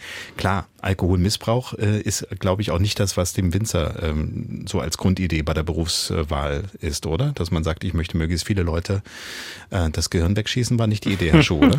Ich glaube, auch in meinem Berufsstand gibt es nicht mehr Alkoholiker als in jedem anderen Beruf. Ähm, für mich ist, also ich betreibe meinen Beruf mit ganz viel Passion und für mich ist es einfach ein ganz großes Stück Kultur. Hm. Und Frau Schloter sagte ja vorhin auch, sie musste den wieder ausspucken, als sie bei Ihnen war, ne? also vielleicht, ja. vielleicht ganz, ganz kurz dazu. Ich war gestern zu einer Weinverkostung in Berlin. Mhm. Ähm, da habe ich ungefähr 200 Weine probiert. Ja. Die habe ich alle wieder ausgespuckt, weil sonst hätte ich spätestens nach dem 30. die Tür nicht mehr gefunden. Ja. Also, und so ist es auch in unserer täglichen Arbeit, wenn ich, wenn wir auf der Arbeit Wein probieren, äh, Tanks filtrieren, abfüllen, was auch immer, dann wird immer ausgespuckt, weil es kann sich wahrscheinlich jeder denken, wir fangen morgens um 7 Uhr mit der Abfüllung an und wenn wir da fünf Weine probiert haben, dann läuft um neun nichts mehr. Ja.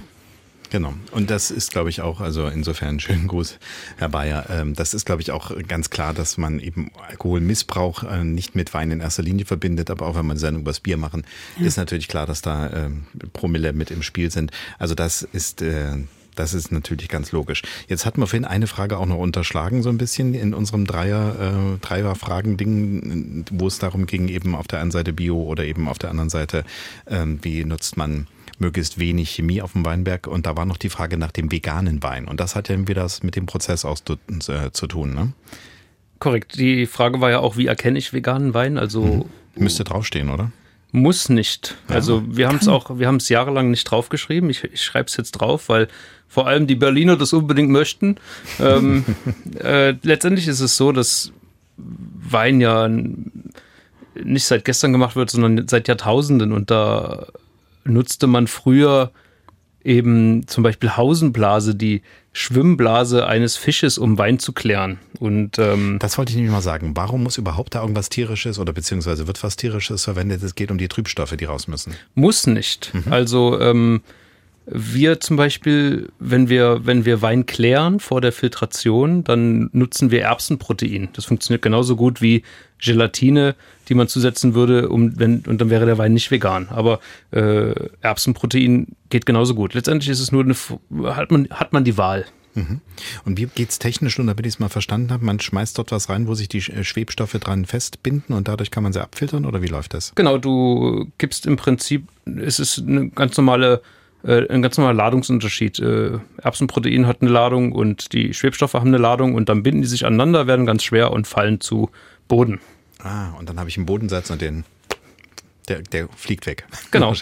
und jetzt hatte Frau Schloter mir mal so im, ähm, unter dem Siegel des Vertrauens gesagt, dass sie vor vielen Monaten äh, mal im Bordeaux noch eine andere Technik gesehen hat, wie das gemacht wird. Wie wurde das da gemacht? Erzähl ja. es mal. Ja, da, da, saßen die älteren Herren, die nicht in den Weinberg mehr konnten, saßen da und haben Eiweiß aufgeschlagen zu Eischnee und der wurde dann in den Wein gegeben, um die Trübstoffe zu binden. Das würde ich gerne heute noch machen, aber die EU hat es verboten. Ja. so, so wie man auch Suppen geklärt hat. Das sinkt dann gut auf dem Boden. Und die haben mir damals dann auch erzählt, deshalb hätte man in Frankreich ein Gebäck erfunden, wie die Madeleines, die nur mit Eigelb gemacht wurden, ja. damit sie da eben den Eischnee, also alles verwenden. Damit das Gelbei nicht weggeworfen wird, bloß genau. weil man unbedingt Wein trinken wollte. Ja. Dann wäre es aber wieder nicht vegan, dann wenn man es jetzt so machen würde. nicht vegan. Sondern dann ist es wieder. Okay, also dann, äh, Herr Schuh schreibt jetzt auch drauf, ist vegan und das ist auf jeden Fall ein Verkaufsargument, zumindest in Berlin haben wir gelernt. Lustigerweise, wenn man heute noch ähm, Ei, also Eier zur Klärung nutzen würde, dann müsste man auf dem Etikett deklarieren, enthält Ei. Mhm. Und wem soll man das, wem soll man das erklären? okay, weil es da vielleicht auch Unverträglichkeiten gibt, kann sein. Ja. Na klar. Gut, ähm, Kaufverhalten ist noch so ein Stichwort, was ich mir aufgeschrieben habe. Ähm, hat sich da in irgendeiner Art und Weise was verändert? Also gibt es äh, mittlerweile durch vielleicht, also ich hatte mir so eingeredet, es könnte ja sein, dass man vielleicht in der Zeit der Pandemie mehr auf sich und das äh, Weinregal in der heimischen Küche zurückgezogen war und Wein vielleicht ein bisschen en vogue wurde. Und jetzt, wo andere Dinge teuer werden, man vielleicht ein bisschen aufs Geld schaut. Merkt man sowas in irgendeiner Art und Weise? Sowohl im Weinhandel, Frau Schloter, oder auch im Direktverkauf oder Frau Schreiber, merken Sie sowas? Ähm, Frau Schloter? Die, bei mir ist es so, dass sich das Qualitätsbewusstsein verändert hat. Also äh, Trends, die wirklich gekommen sind, für das man auch bereit ist zu bezahlen, ist das Thema Naturweine. Das sind eben Weine, die äh, soweit es geht, naturbelassen werden, auch auf der Maische vergoren sind, auch die Weißweine genau wie die roten.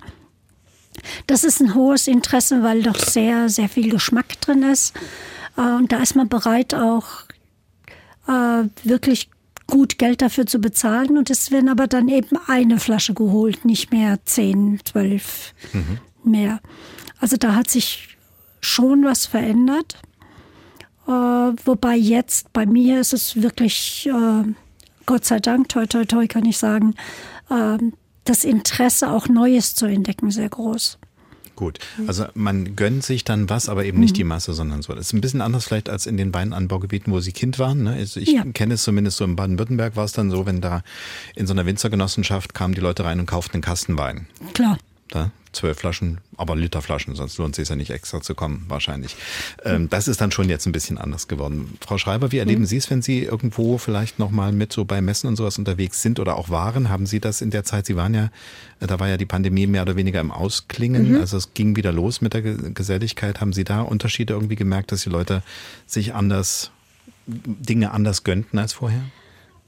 Also ich persönlich, beziehungsweise ähm, war ich auch mit einigen Winzern in den letzten Jahren im Kontakt gewesen, hat man natürlich gemerkt, dass in den Corona-Zeiten natürlich, wo man, man begrenzt war, in, den Tätigkeiten, die man machen konnte, natürlich dann schon das, was vor der Haustür lag, genommen oder ähm, bewusst konsumiert worden ist, also sprich Weine oder eben doch mal ähm, zu Hause ein Online-Weintasting und hat man geguckt, was wird vielleicht angeboten. Und ähm, man konnte ja nun in der Region spazieren gehen, dass man vielleicht dort den einen oder anderen Winzer entdeckt hat und dass man, ich weiß nicht, ob Matthias irgendwas von seinen Absatzzahlen weiß, also in den Corona-Zeiten, so habe ich es mitgekriegt, wurden dann schon mehr Weine ähm, gekauft bei den regionalen Winzern was ähm, dann noch kurz danach angehalten hat, aber jetzt so ein bisschen wieder am Abnehmen ist, was, denke ich mal, zum einen der Inflation vielleicht geschuldet ist, beziehungsweise, dass man ähm, natürlich wieder reisen kann, ne? man muss vieles beachten, aber ich hoffe, dass dort äh, die Pandemie was Gutes für sich hatte, dass ähm, man seine Heimat entdeckt hat eben und die regionalen Weine und das vielleicht dann eben bei dem ein oder anderen hängen geblieben ist. Das würde ich jetzt so im Großen und Ganzen sagen. Also ihr könnt mich gerne noch ergänzen. Ja. Hat Herr Schuh jetzt genickt die ganze Zeit, während Sie gesprochen haben? Hat ein, zweimal genickt. Ja. ja.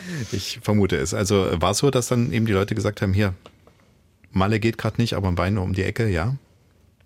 Ja, ich glaube, das war letztendlich für viele auch ein kleines Stück Urlaub. Hm. Urlaub ja. zu Hause. Mhm. So sehe ich es nämlich auch. Und dann eben auch, äh, jetzt war ein ganz kurzes Wort bei Frau Schreiber, äh, mhm. Internet. Mhm. Ähm, jetzt frage ich mal Frau Schlotter, Sie sind ja ein stationärer mhm. Vertrieb, ähm, haben aber eine Internetseite, wo Sie zumindest den Leuten erklären, was sie tun und dass man da kommen kann. Ist äh, das Internet für jemanden, der wie Sie sagt, ich suche die schönen Tropfen irgendwo her, biete die an, bringe den Leuten auch noch bei, worauf sie achten müssen, ist das ein Feind, sage ich mal in Anführungsstrichen, geworden? Äh, nein, Nein, gar nicht. Also auch bei uns, ich habe auch in der Pandemie viel Online-Seminare gemacht, mhm. begleitet, auch mit dem Deutschen Weininstitut zusammen. Wie läuft das dann? Das heißt, Sie schicken dann vorher eine Flasche Wein an irgendeine Adresse und sagen, genau. zulassen, bis äh, die Videoverbindung ja. steht und dann. Genau. Aha. Und dann trinken wir gemeinsam. Mhm. Äh, zum Teil haben wir es auch portionsweise abgefüllt, sodass jeder nicht die großen Flaschen haben musste, sondern kleinen.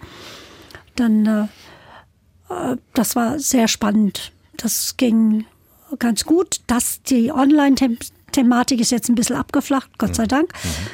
Mhm. Ähm, aber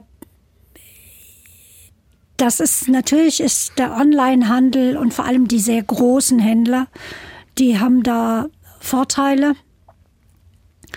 Äh, nichtsdestotrotz äh, sehe ich jetzt bei mir den Schwerpunkt völlig anders. Klar, ich versende immer noch. Gerade heute Morgen habe ich wieder Pakete zur Post gebracht.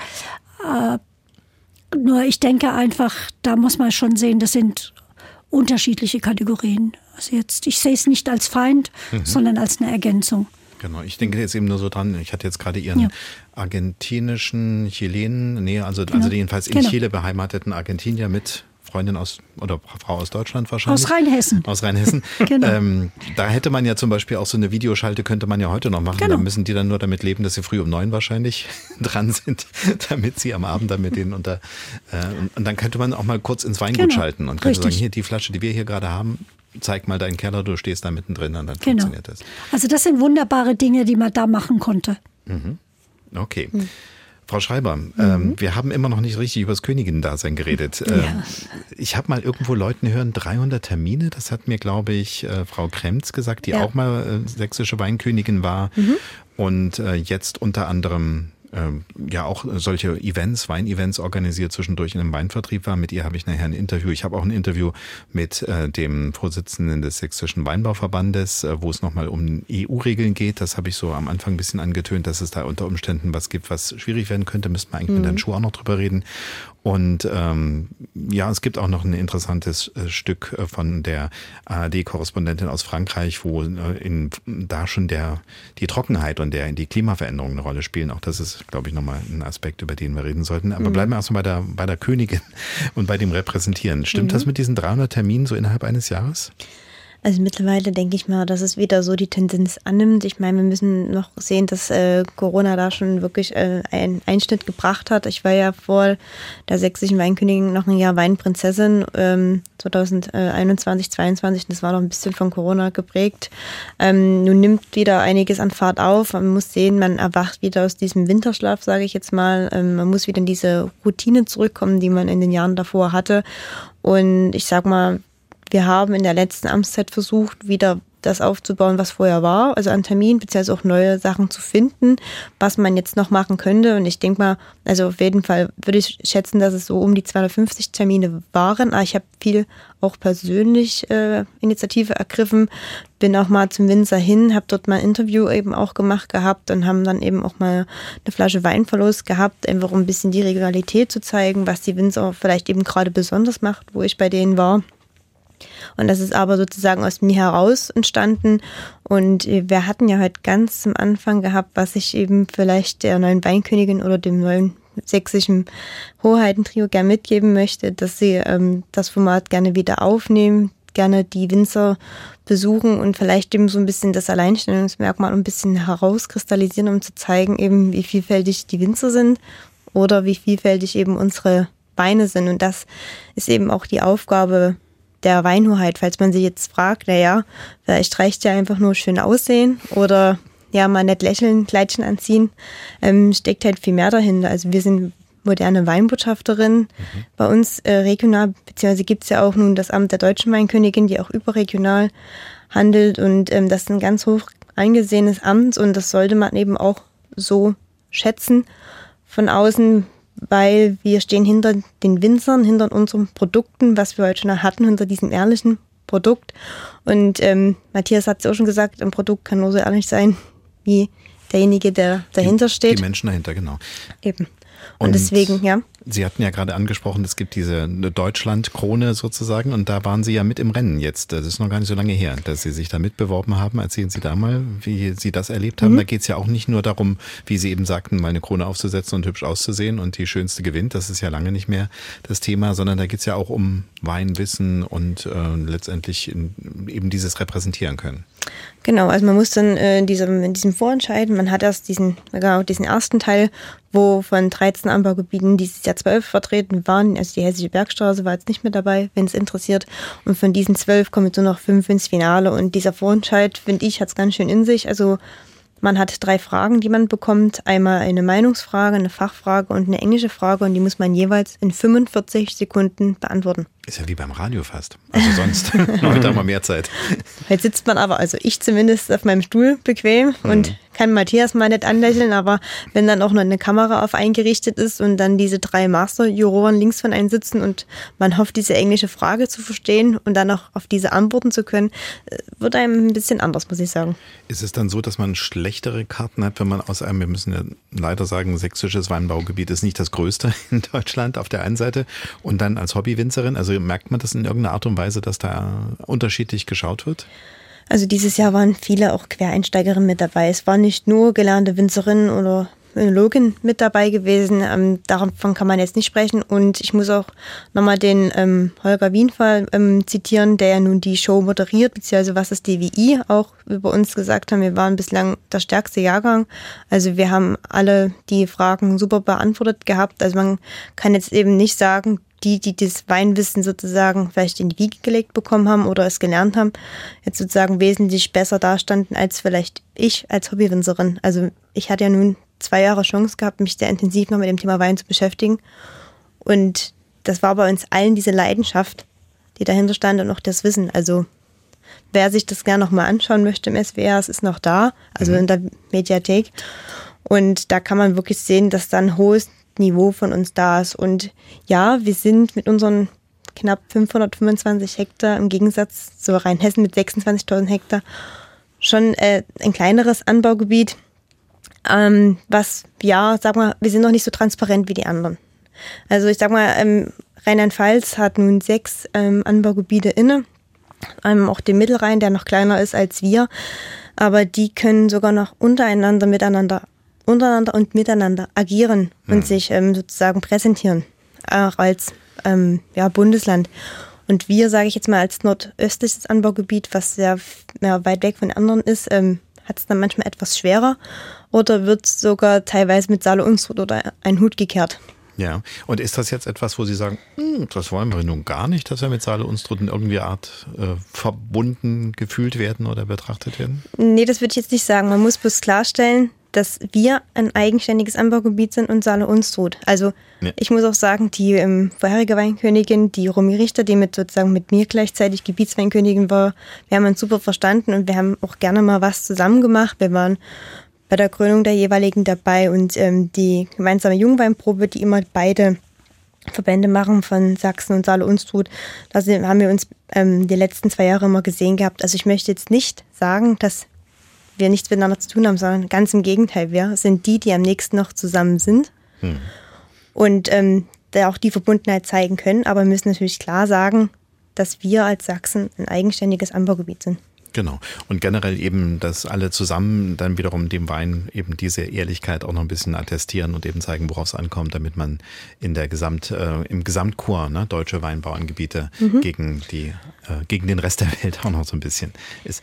Was übrigens interessant ist, ich habe es vorhin schon mal angekündigt, ich würde ganz kurz mal, äh, meine Kollegin Viktoria Rauchhaus war ja vorhin schon mal auf der Straße unterwegs und ich habe noch sie mit einer zweiten Aufgabe losgeschickt. Und dann ging es nämlich genau darum, dass man sagt, wir sind ja eigentlich hier, in Leipzig zumindest, ist ähm, so zwischen diesen beiden Anbaugebieten. Warum ist denn eigentlich Leipzig kein Anbaugebiet und wie sieht es denn eigentlich aus mit dem Leipziger Wein? Und da äh, hatte sie auch interessante Dinge aufgetan. Eine dunkle Flasche, ein weißes Etikett und in großen Buchstaben Leipzig. In einem Feinkostgeschäft finde ich einen Leipziger Weißwein. Das war ja leichter als gedacht. Aber der Wein kommt zwar aus Leipzig, ist aber alles andere als regional, erzählt Yves Thiele vom Feinkostgeschäft Frische Paradies. Hier haben wir ein Produkt, das jetzt in der neunten Generation in Südafrika beheimatet ist. Und zwar sind das Urleipziger und die Vorfahren haben irgendwann beschlossen, wir gehen darunter. Also man hat erst angefangen mit Landwirtschaft und ist dann übergegangen in die Weinwirtschaft, weil das die perfekte Lage da unten war. Und mittlerweile steht da ein Country House und eine Winery, Leipzig Estate. Der Wein kommt also aus Südafrika, aus einem Ort, der nur zufällig Leipzig heißt. Dass es in Leipzig keinen eigenen kommerziellen Weinanbau gibt, hat vor allem historische Gründe, erklärt Felix Höselbart vom Sächsischen Weinbauverband. In Sachsen ist vor 850 Jahren durch den Bischof Benno, also letztendlich durch die Kirche, der Weinanbau in das Elbtal gebracht worden. Also der Weinbau ist auch einfach nur in dem klimatisch günstigen Elbtal gewachsen. Bis heute ist Leipzig keine Weinanbauregion. Und selbst wenn man Wein in Leipzig anbauen würde, dürfte das auf der Flasche gar nicht stehen. Herkunftsbezeichnungen dürfen nämlich nur Weinbauern in einem der 13 geschützten deutschen Weinanbaugebiete machen. Und Leipzig ist keines davon. Weinbauern genießen hier also keine Privilegien. Trotzdem versuchen sich manche zumindest hobbymäßig am Weinanbau. Seit mittlerweile 15 Jahren wachsen am Störmtaler See, also in einem ehemaligen Tagebau, Weinreben, betrieben von einer Gruppe Hobbywinzern. So ein ehemaliger Tagebau hat gute Voraussetzungen für den Weinanbau, erzählt Felix Höselbart vom Weinbauverband. Da gibt es dann vielleicht ein günstigeres Mikroklima im Zusammenhang mit diesen Seen, vielleicht auch an einem Hang oder Hügel, der nach Süden ausgerichtet ist. Das sehen wir ja auch in Brandenburg, dass dort in den Tagebaufolgelandschaften Wein angebaut wird. Das scheint auch zu funktionieren. Mit dem Weinanbau am Störmtaler See klappt es mittlerweile gut, aber das war lange keine Selbstverständlichkeit. Fast zehn Jahre lang hatte sich die Gemeinde einen Rechtsstreit mit verschiedenen Gerichten geliefert. Immer wieder wären die Weinstöcke beinahe gerodet worden. Außerhalb der historisch gewachsenen Weinanbaugebiete gelten nämlich strenge Regeln. Der hobbymäßige Anbau ist mittlerweile aber sicher. Nur in den Regalen wird man so schnell keinen Wein aus Leipzig finden. Zumindest keinen aus dem Leipzig hier vor Ort. Tja, und diesen Leipziger Wein von, äh, vom Stürmtaler See, den hat zumindest Frau Schloter schon mal kosten können, ne? Ja. Vor Jahren. Ja, zur Eröffnung meines Weinladens habe ich eine Flasche geschenkt bekommen. Da habe ich ihn verkosten dürfen. Hm. Es ist eine Rarität. Aber Fan sind Sie bis jetzt noch nicht. Also es ist jetzt schon einige Zeit her. Ähm, ich würde ihn jetzt gerne mal wieder probieren, mhm. weil auch da hat sich natürlich einiges entwickelt. Man lernt ja dazu. Genau. Ähm, ja, jetzt, äh, Herr Schuh, haben Sie Angst, von der Leipziger Konkurrenz irgendwann verdrängt zu werden? von der aus Südafrika oder von der von hier? So, sowohl als auch, ne? Mhm. Nee, nee, wahrscheinlich nicht, ne? Aber dann hätten wir, wenn das mal irgendwann plötzlich in 50 Jahren soweit ist, dass wir hier die perfekte Weinbauregion sind, dann ist wahrscheinlich Saale und Stroh Sachsen dann eins. Aber das ist Zukunftsmusik. Inwiefern spielt denn der Klima, ähm, die Klimaveränderung äh, eine Rolle? Im Weinbau könnte ich mir vorstellen, dass vielleicht andere Rebsorten funktionieren oder nicht mehr funktionieren. Ist das so? Ja, definitiv. Also in den, wir haben zum Beispiel mit dem Klausenberg eine, eine der besten Lagen der Region und ähm, Sorten, die vor 20 Jahren da gut reif geworden sind, die äh, tun wir heute roden und gegen tatsächlich andere Rebsorten tauschen, ähm, weil die heute viel zu reif werden oder äh, so reif werden, dass sie, dass sie vorher anfangen zu faulen, bevor wir sie ernten können. Also es ist schon eine Herausforderung. Ähm, gleichzeitig muss ich sagen, äh, ist hauptsächlich sind die Niederschläge das Problem. Also mhm. man denkt ja immer, dass so heiße Sommer, wie wir sie jetzt die letzten Jahre hatten, mit 35 Grad, das muss ja optimal sein für die Rebe. Äh, das ist aber tatsächlich nicht so. Ich bin eigentlich am glücklichsten, wenn wir 25 Grad haben und immer mal Niederschläge im Sommer. Und das ist auch das, was uns am meisten fehlt, das Wasser. Ja, in dem ähm, Bericht, den ich dann schon angekündigt habe aus Frankreich, da steht zum Beispiel so diese Frage, also so eine Art äh, ja, Glaubensfrage, Weinreben bewässern oder nicht bewässern. Ist das so, dass unter Winzern das verpönt ist, äh, zu beregnen oder überhaupt jetzt die Pflanzen von außen Feuchtigkeit zuzuführen? Äh, verpönt würde ich jetzt nicht sagen. Es gibt natürlich auch da, wie überall, äh, verschiedene Glaubensrichtungen. Ähm, wir bewässern zum Beispiel, wir müssen leider bewässern in den ersten zwei, drei Jahren nach der Pflanzung. 21 ist da eine Ausnahme gewesen. 21 war ein super schönes Jahr, um neu zu pflanzen, ähm, weil es viel geregnet hat. Äh, aber letztendlich ist es ja so, wenn ich, wie zum Beispiel 2020, vor der Entscheidung stehe, ob ich jetzt meinen neu gepflanzten Weinberg, und man muss dazu wissen, dass die ersten drei Jahre eines Weinbergs die teuersten sind, weil die meiste Arbeit zu investieren ist. Ähm, wenn ich da vor der Entscheidung stehe, ob diese kleinen Reben, die ich gerade da mit der Hand gepflanzt habe, grün bleiben oder vertrocknen, dann stellt sich mir die Frage nicht mehr. Ja, klar. Dann rettet man die eigenen Reben. Das ist, äh, ist auf jeden Fall klar. Gut, andere Rebsorten hatten Sie gesagt. Ähm, Gibt es da Namen, die wir kennen, wo Sie sagen, das funktioniert nicht mehr so gut, dafür kommt jetzt das auf, was früher in einer anderen Weltregion eher, zu, eher beheimatet war? Ich würde jetzt nicht sagen, funktioniert nicht mehr so gut, aber rückt eher in kühlere Lagen. Mhm. Also Weinberge, wo man vor, oder Lagen, wo man vor 20 Jahren gesagt hat, um Gottes Willen, da würde ich keine Rebe pflanzen, die werden jetzt auf einmal attraktiv für Rebsorten, die da vor 20 Jahren nie gewachsen werden. Mhm. Beispiele einfach mal so, dass man sagt, habe ich schon mal auf dem Etikett gelesen. Gut, ich kenne nicht jetzt so viel, aber ich weiß, dass zum Beispiel in Sachsen ja der, der Riesling, der Müller-Thurgau, Weißburgunder, das, was vorhin schon Frau Schreiber gesagt hatte, eine Rolle spielen. Traminer. Ja, Müller-Thurgau ähm, rückt definitiv in kühlere Lagen. Ähm, Goldriesling ist auch eine klassische Sorte, die definitiv in kühlere Lagen rückt. Bei uns zum Beispiel wurde Goldriesling, also eine sehr früh reifende Sorte, gegen Chardonnay ersetzt. Eine sehr, sehr anspruchsvolle Sorte. Auf der gleichen Lage. Mhm. Und dieser Goldriesling, äh, das ist eine sächsische Rarität, habe ich gelernt. Ich hatte jetzt auch äh, tatsächlich gar keinen, also keine Geschmackserinnerung, ob ich ihn jeweils getrunken habe, weiß ich nicht. Wie kann man den einordnen? Wenn er Goldriesling heißt, schmeckt er dann wie Riesling nur ein bisschen goldener? Nee, Quatsch. Ähm, tatsächlich heißt er nur Goldriesling, weil er irgendwann mal aus, weil die Eltern irgendwann mal äh, Riesling waren hm. oder ein Elternteil. Hm. Und ähm, es ist aber in meinen Augen genau das Gegenteil vom Riesling. Also viel, viel früher reif, viel weniger Säure, super gut zu trinken als frischer junger Wein, aber äh, wenig Reifepotenzial. Okay. Frau Schlutter nickt. Ihr ja, kennt ihn auch noch. genau. Ja, so sehe ich das auch. Und es ist Ries, richtiger Riesling. Der weiß, der Riesling, der, der hat einfach durch seine Säure auch ein großes Alterungspotenzial. Aber sicher wird auch da der in die kühleren Berge wandern. Ja. Alterungspotenzial heißt jetzt in der Flasche länger aufhebbar oder wie ja. muss ich es verstehen? Ah, genau. okay. Ein guter Riesling, also der älteste Riesling, den ich getrunken habe, der war von ähm, 1906. Mhm. Und der schmeckt dann immer noch. Und der war richtig gut. Okay.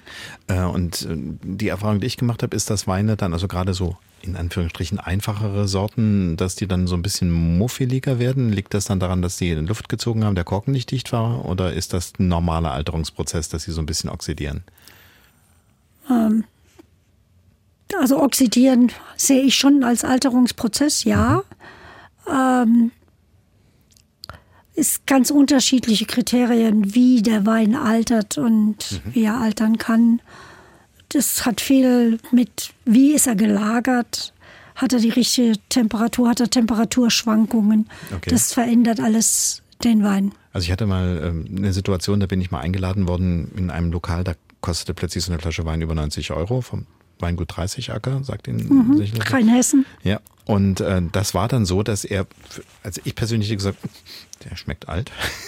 Äh, und alle am Tisch waren, wow, toll. Und, hm, hm, hm, so. Also ist das dann einfach nur, dass ich nicht ausgebildet genug äh, die Nase und so weiter habe, dass ich da die, das nicht drin erkenne und sage, so ein frischer Riesling von, von vorhin, ja, gefällt mir besser? Also das ist immer wieder dabei, jeder soll das trinken. Nicht. Genau, schmeckt oder schmeckt nicht. Also mein Mann und ich beispielsweise, wir haben da auch unterschiedliche Auffassungen. Also ich mag diese Reifetöne, so leicht phenolig, mhm. äh, das mag ich sehr. Und mein Mann überlässt mir dann die Flasche. Wollte gerade mhm. sagen, das ist eine gute Strategie. Ne? So läuft es bei uns zu Hause mit Rezina. Den trinkt auch keiner außer mir wahrscheinlich, diesen griechischen Wein, der so verharzt ist. Äh, Gibt es solche Ausreißer, nenne ich es jetzt mal, Herr Schuh, auch ähm, in, im, im sächsischen Weinbaugebieten, wo man sagt, da gibt es bestimmte Sorten, das ist was für Liebhaber. Die haben dann die Flasche für sich alleine und alle anderen ziehen an den nächsten Stand beim Weinfest? Naja, ich glaube, es ist letztendlich tatsächlich einfach Geschmackssache. Also das habe ich auch eben gedacht. Ich ähm, wenn du das nächste Mal davor stehst, dass du die Flasche nicht trinken willst, äh, weil der zu gut ist, dann übernehme ich das gerne. Aber ähm, das muss man auch, man muss das ein bisschen unterscheiden. Also ich finde immer, die besten Weine der Welt, ähm, die auch definitiv sehr, sehr gut sind, ähm, sind aber nicht unbedingt jedermanns Geschmack. Also mhm sehr, sehr gut. Ich trinke zum Beispiel total gerne gereifte Rieslinge. Wir hatten jetzt in der Ernte erst äh, zehn, zehn Jahre gereiften Riesling. Das ist, äh, da ist man fast ein bisschen, hat man große Ehrfurcht, wenn sowas, wenn so ein Wein so gut reifen kann. Mhm. Aber das heißt jetzt nicht, dass wenn ich dir den einschenke und mir schmeckt der super gut, das, das sagst du vielleicht, das ist total, das schmeckt total alt und ranzig. Ja. Da ist keine Frische mehr drin, kein, keine Frucht. Äh, und ich finde es toll und du sagst, nee, ich hätte lieber gern was Frisches. Ich und sag dann in Zukunft, wenn ich solchen Wein trinke, immer der Wein hat Charakter. Das ist, glaube ich, dann, dann tue ich niemandem weh, ne? Ja. Okay, ähm, jetzt habe ich die ganze Zeit habe ich es mir nicht getraut zu fragen, aber ich frage jetzt einfach mal, wir haben jetzt drei ExpertInnen, wie man heute so schön sagt, zwei Expertinnen, einen Experten. Mhm. Äh, kann man die Qualität eines Weines einfach nur am Ladenpreis festmachen? Gibt es das? Kann man sagen, also alles über 12 Euro ist ein guter Wein, alles drunter ist nix oder fängt mal bei 4,50 Euro an oder wie ist das? Frau Schloter. Ich glaube, dass der Preis schon ein Kriterium ist. Einfach auch vom fairen Umgang, weil ein Winzer, der so, Winzerin, Winzer, der so hart arbeitet, soll auch für sein Produkt einen fairen Preis bekommen. Hm. Und ab wann ist es fair? Aus Ihrem Gefühl her? Ja, ich denke, äh, im Laden ist Minimum 7 Euro okay. eine Grundlage. Zu DDR-Zeiten war es 12,50 Euro. Habe ich mir noch so gemerkt. Das war, glaube ich, so ein Preis, der, der so von den Importweinen dann war. Ob der gut war, weiß ich nicht, aber das war immer so Schwein. Aber, ja, also das, das ist meine feste Überzeugung, dass es da schon so eine Basislinie gibt. Das heißt aber nicht, dass sehr teure Weine deshalb unbedingt gut sind. Mhm. Es gibt ja auch, es gibt auch diese Etikettenweine. Großer Name, hoher Preis. Und das, das, dritte Kriterium, was dann das äh, nennen wir nicht mit. okay. Herr Schuh, wie, wie sehen Sie, wie würden Sie es argumentieren? Ich würde sagen, ja, ähnlich. Also die vor ein paar Jahren hätte ich gesagt, unter 5 Euro würde ich nichts kaufen. Mhm. Und würde ich auch. Ich meine, 5 Euro für eine Flasche Wein, das kann man schon ausgeben. Oder ja, 7 Euro. Ähm, aber wenn ich mir zum Beispiel, ich glaube, das ist kein Geheimnis, ich trinke gerne Wein. wenn, ich, wenn, ich, wenn ich so durch meinen Keller gehe und da äh, anschaue, was ich in meinem privaten Keller an Wein habe, dann ist wahrscheinlich der Durchschnittspreis da um die 40, 50 Euro, weil ich ja unter Winzern muss man auch sagen, ist es ganz normal, dass man im Jahr sich gegenseitig 100 oder 200 Flaschen Wein schenkt. Also jedes Mal, wenn man einen Winzer trifft, bringt man zwölf Flaschen Wein mit und kriegt von dem anderen Winzer zwölf Flaschen Wein. Mhm. Und dadurch hat man immer was im Keller. Aber wenn ich mir so das angucke, was ich kaufe, dann ist es meistens so um die 40, 50 Euro. Und ähm, da trinke ich die Flasche dann auch ein bisschen langsamer. Ähm, aber ich sehe das genauso. Ich habe auch schon Wein, ich hatte schon mal die tolle Gelegenheit, einen Wein für 2300 Euro zu trinken. Der war top, aber der war jetzt nicht, sage ich mal, 100 Mal besser als mhm. der Wein für 23 Euro. Okay. Letztendlich ist es in den, je teurer es wird, desto mehr ist es auch Marke. Natürlich sind es gute Weine, aber es ist dann irgendwann auch einfach eine Marke. Und letztendlich Angebot und Nachfrage. Hm. Richtig. Hm. Frau Schreiber, Erfahrung in der Hinsicht? Wie, was verraten Sie in Ihrem Umfeld? Denen, die Wein trinken, nicht denen, die, wie Sie jetzt gerade im Moment darauf verzichten, weitgehend? Na, empfehlen, ja, also natürlich nach Rebsorte, aber wenn es natürlich um den Preis geht, also ich würde sowas immer nie am Preis oder am Etikett, also mittlerweile nicht festbar. Also früher, klar, klassischer Etikettenkäufer und natürlich hat man schon in Jugendzeiten auf den Preis geguckt, das ist ganz klar. Aber ich würde mich natürlich den beiden anschließen, ähm, dass es natürlich nie zu billig sein darf und bitte nicht erst recht aus dem Tetrapack oder ähnliches. Also da kraut's ja jedem mittlerweile, wenn man das natürlich hört. Also man sollte da auch schon natürlich ähm, darauf Qualität legen, beziehungsweise dann doch mal tiefer in den Geldbeutel greifen. Ich möchte jetzt nicht irgendwie mit Zahlen um mich greifen, weil wir in Sachsen sowieso eine Ausnahme sind mit unseren Preisen, mit den, also in Bezug auf die anderen Anbaugebiete. Hm. Weil ich sag mal, in der Pfalz oder in Rheinhessen, ähm, die haben nun mal andere Preise und können auch mit anderen Preisen handeln. Wegen Aber, der hohen Margen, also wegen der, wegen der hohen Mengen und dadurch andere Margen. Groß. Ja, also Kosten. Kosten, ja. Oh ja. Ah ja, klar. Okay, verstehe. Ähm, also sagt man so, wenn man im Rheinhessischen unterwegs ist, dann sind die 5 Euro, die Herr Schuh früher mal genannt hat, noch ganz passend vielleicht, so in den größeren Frau. Also, Frau Schluter sagt höher, aber da wird es vielleicht dann auch höher. Ja, okay. Die wären natürlich aber auch froh, wenn sie auch mehr für die ähm, Flasche nehmen könnten. So hatte ich mich jetzt mal dort ähm, mit den Winzern unterhalten. Also ich meine, mit unseren, ich sage jetzt mal im Durchschnitt vielleicht so 10, 13 Euro bei uns in Sachsen mit den also Preisen. Hm. Ungefähr. Ähm, da würden die das auch gerne machen. Aber die können es einfach nicht, weil die wirklich auch so viel Menge haben und irgendwo ja auch eher ihre Weine verkaufen wollen.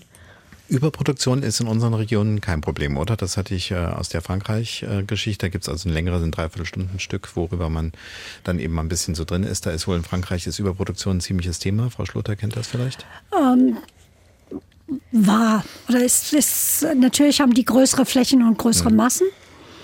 Ähm, aber also die Winzer, mit denen ich arbeite, die achten sehr auf Qualität. Die dünnen genauso aus, wie Matthias es macht. Äh, schneiden also auch die Reben auseinander und reizen nicht die Menge, die sie ernten könnten, aus. Und damit ist die Qualität auch da höher und auch, auch das Bewusstsein für nachhaltiges Arbeiten ist da auch ja. schon sehr stark. Gut. Weil wir jetzt ein bisschen auf den Preis rumgeritten sind, äh, vielleicht frage ich das gleich Sie, weil Sie am ehesten noch mit den fremdländischen Weinen zu tun haben. Wenn man jetzt irgendeinen so chilenischen Wein oder einen kalifornischen Wein für 1,99 im Supermarkt findet, das sollte man dann schnell wegrennen wahrscheinlich, ich, oder? Ich glaube, das ist gut für die Füße.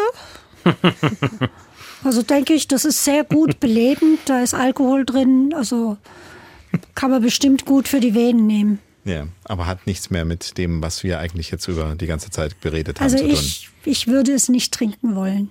Mhm. Weil da produktionstechnisch was passiert? Äh, weil ich nicht zum einen dann nicht weiß, wie die produzieren. Und ich denke mal, um den Preis zu halten, muss man extrem die Mengen ausreizen, die Trauben sehr stark pressen, dann werden die Kerne mitgeknackt und dann äh, irgendwie muss ich ja dann auch den, den bitteren Geschmack wieder rauskriegen.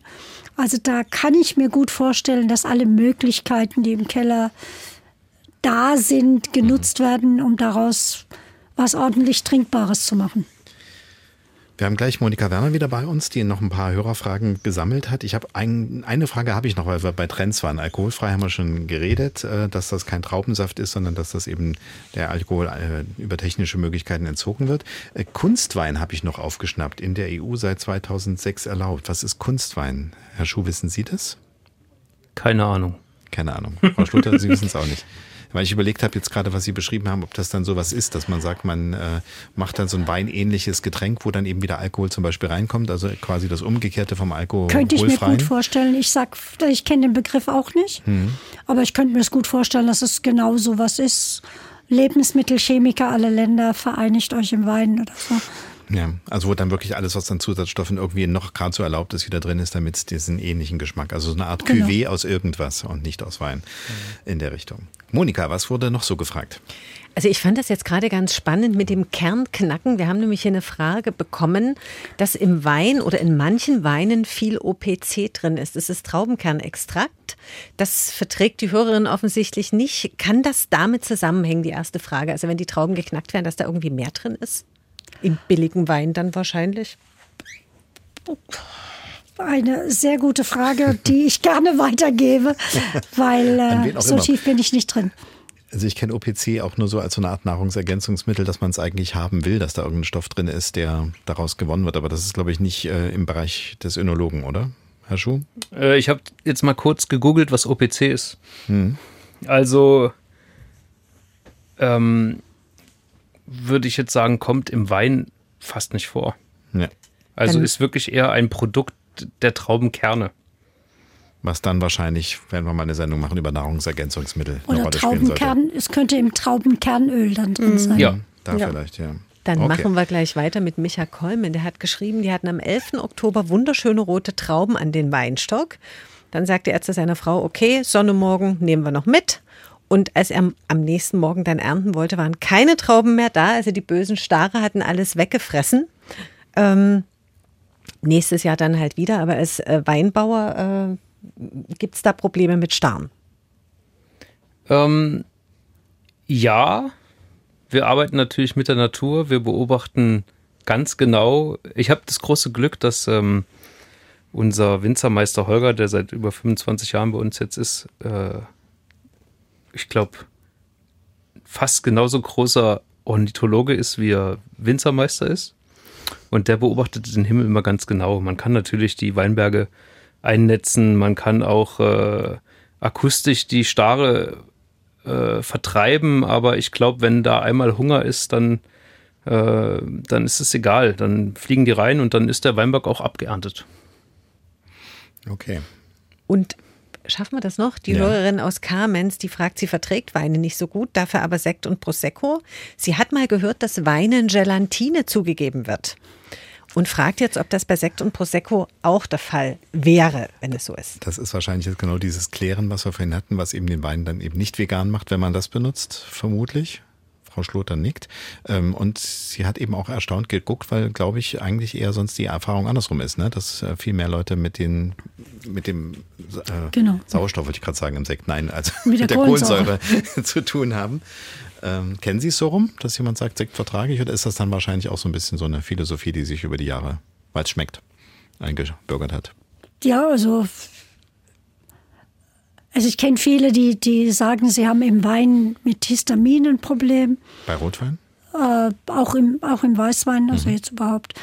Ähm, das kenne ich. Und eben Leute, die mit Kohlensäure dann das Thema haben beim Sekt.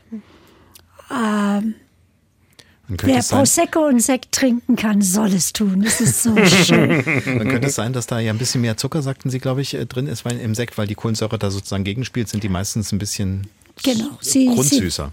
Sie, sie wirken nicht so süß, wie sie eigentlich sind durch die Kohlensäure. Also vermutlich verträgt vielleicht die Hörerin dann einen milderen Wein sogar besser. Vielleicht hat sie das noch nicht probiert. Könnte man mal, mal ausprobieren. Vorsichtig. Gut, noch eine Frage, Moni? Sonst. Na, es hat noch jemand gefragt, ob Stadtweine im Trend sind nach diesen äh, Umfragen in Leipzig, weil ja dort auch Weine angebaut wird. Ob das jetzt vielleicht der neue Trend ist, so wie es auch Bienenvölker in, in Städten gibt, dass äh, die dort gut überleben, weil sie dort viel Nahrung finden, ob Stadtweine im Trend sind. Das ist wirklich die letzte Frage. Es gibt ja in Leipzig äh, auch tatsächlich einen Weinstock äh, oder zwei Weinstöcke so direkt in zentraler Lage, aber die werfen halt nicht so wahnsinnig viel ab. Da wird nur ab und zu mal so ein, äh, so ein kleiner Wein gemacht, aber beim letzten Mal wurde zum Beispiel der einfach nur verfuttert. Das ist dann auch, auch ganz nett. Ähm, ja, weiß ich nicht. Äh, aber auf jeden Fall Hobby-Winzer kann man fast überall sein, oder? Frau Schreiber, gibt es da irgendwelche Auflagen, wo man sagt, das geht nicht, wenn die Rebe wächst, gibt der Wein einem recht? Gibt ja nun viele, die ja auch ihren, ihren Wein zu Hause an der, ja, ähm, am Spalier haben oder so wie der Hausbrand, das wir gerade ja gehört haben mit mhm. den Starren. Also ich meine, wenn man dort seinen Wein hegt und pflegt oder viele sind auch immer interessiert, wie man eben den Wein dann schneidet, ja, das äh, hindert ja keinem daran, äh, eine Rebe zu haben. Es gibt natürlich ein paar Sachen, die man ja beachten muss, dass sie natürlich dann ähm, ihre amerikanische Unterlage hat. Die Rebe hängt natürlich mit der Reblaus zusammen, deswegen immer aus einer Rebenschule, wenn dann die Reben holen da natürlich das Eigeninteresse mitbringen, wenn was eben schon beim Rebschnitt beginnt. Da muss man natürlich ein bisschen gucken, ne? Hat man eben die Pilze dann im Wein oder nicht, aber sonst ähm, bis 99 Stöcke kann man sich da auch gerne austoben. Und kann das einfach mal ausprobieren. Wunderbar. Und ansonsten haben wir jetzt Ansprechpartner, die wir fragen können. Was wir noch nicht so genau geklärt haben, aber es ist, glaube ich, immer ein bisschen mit rausgekommen, wem vertrauen wir bei der Kaufentscheidung. Also auf jeden Fall Leuten, die ihre eigenen Winzer kennen, wie es bei Frau Schloter der Fall ist, oder dem Winzer, der seine eigenen Rebstöcke natürlich am besten kennt, wie bei Herrn Schuh. Oder eben derjenigen, die äh, als äh, Missionarin, hätte ich jetzt fast gesagt, rausgeht und sagt, ich mhm. weiß, wovon ich spreche, weil ich selber ausprobiere und vor allen Dingen habe ich ganz, ganz viele Kontakte zu Winzern. Ich glaube, das ist das Beste, was man machen kann, dass man sich da einfach Expertise holt und mit Leuten in Kontakt kommt und einfach mhm. mal kostet. Die Weinfeste sind ja dafür immer eine gute Gelegenheit. Ideal. Auf jeden Fall. Ne? Dann vielen, vielen Dank für die Zeit. Ähm, das wäre jetzt so für den Moment erstmal das, was wir besprechen können. Die Zeit ist rasend schnell vergangen, muss ich ganz ehrlich gestehen. Und es ist ja auch noch nicht zu Ende. Wir reden ja noch weiter. Ich habe, wie gesagt, mehrere Interviews geführt. Wir haben einen Bericht aus Frankreich. Wir haben nochmal genauer diese Geschichte, wie das eigentlich mit dem Leipziger Wein ist. Es ist ein bisschen offen geblieben. Also es sind Leipziger, das kann ich schon mal vorab sagen, die vor vielen, vielen, vielen, ja schon Jahrhunderten fast schon darunter gezogen sind und dann später zum Weinbau zurückgekommen sind und durch Zufall wieder für Leipzig zurückentdeckt wurden. Ich sage jetzt erstmal Dankeschön Sabrina Schreiber, Dankeschön Christine Schloter und Dankeschön Matthias Schuh.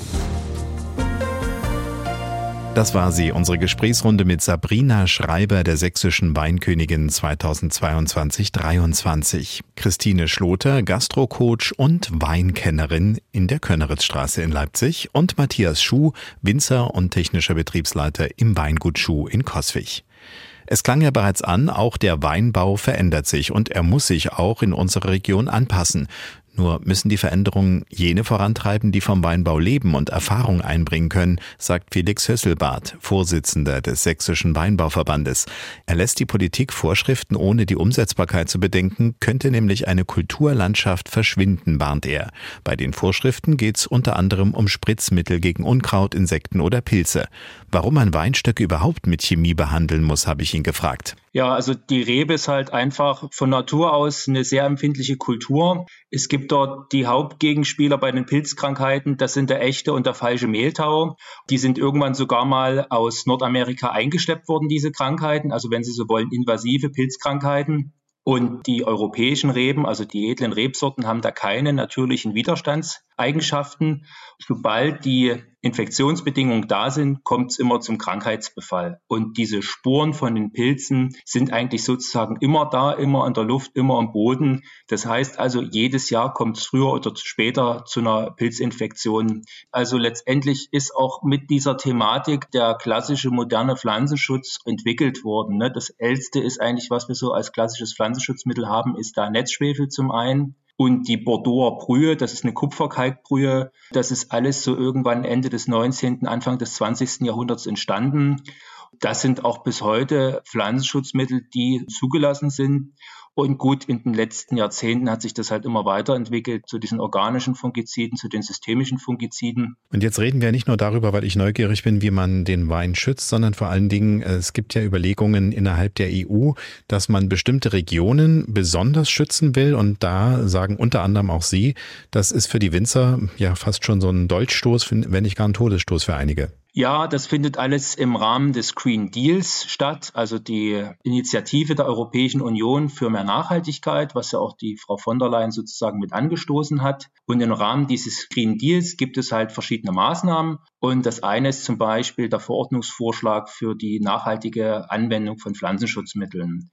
Und da sind so ein paar Punkte drinne, wo wir als Weinbranche und auch die Landwirtschaft gesagt hat, na, das geht so nicht. Und unser größter Kritikpunkt ist zum einen, es sollen sogenannte empfindliche Gebiete definiert werden. Das eine sind zum einen Naturschutzgebiete, FFH-Gebiete und so weiter.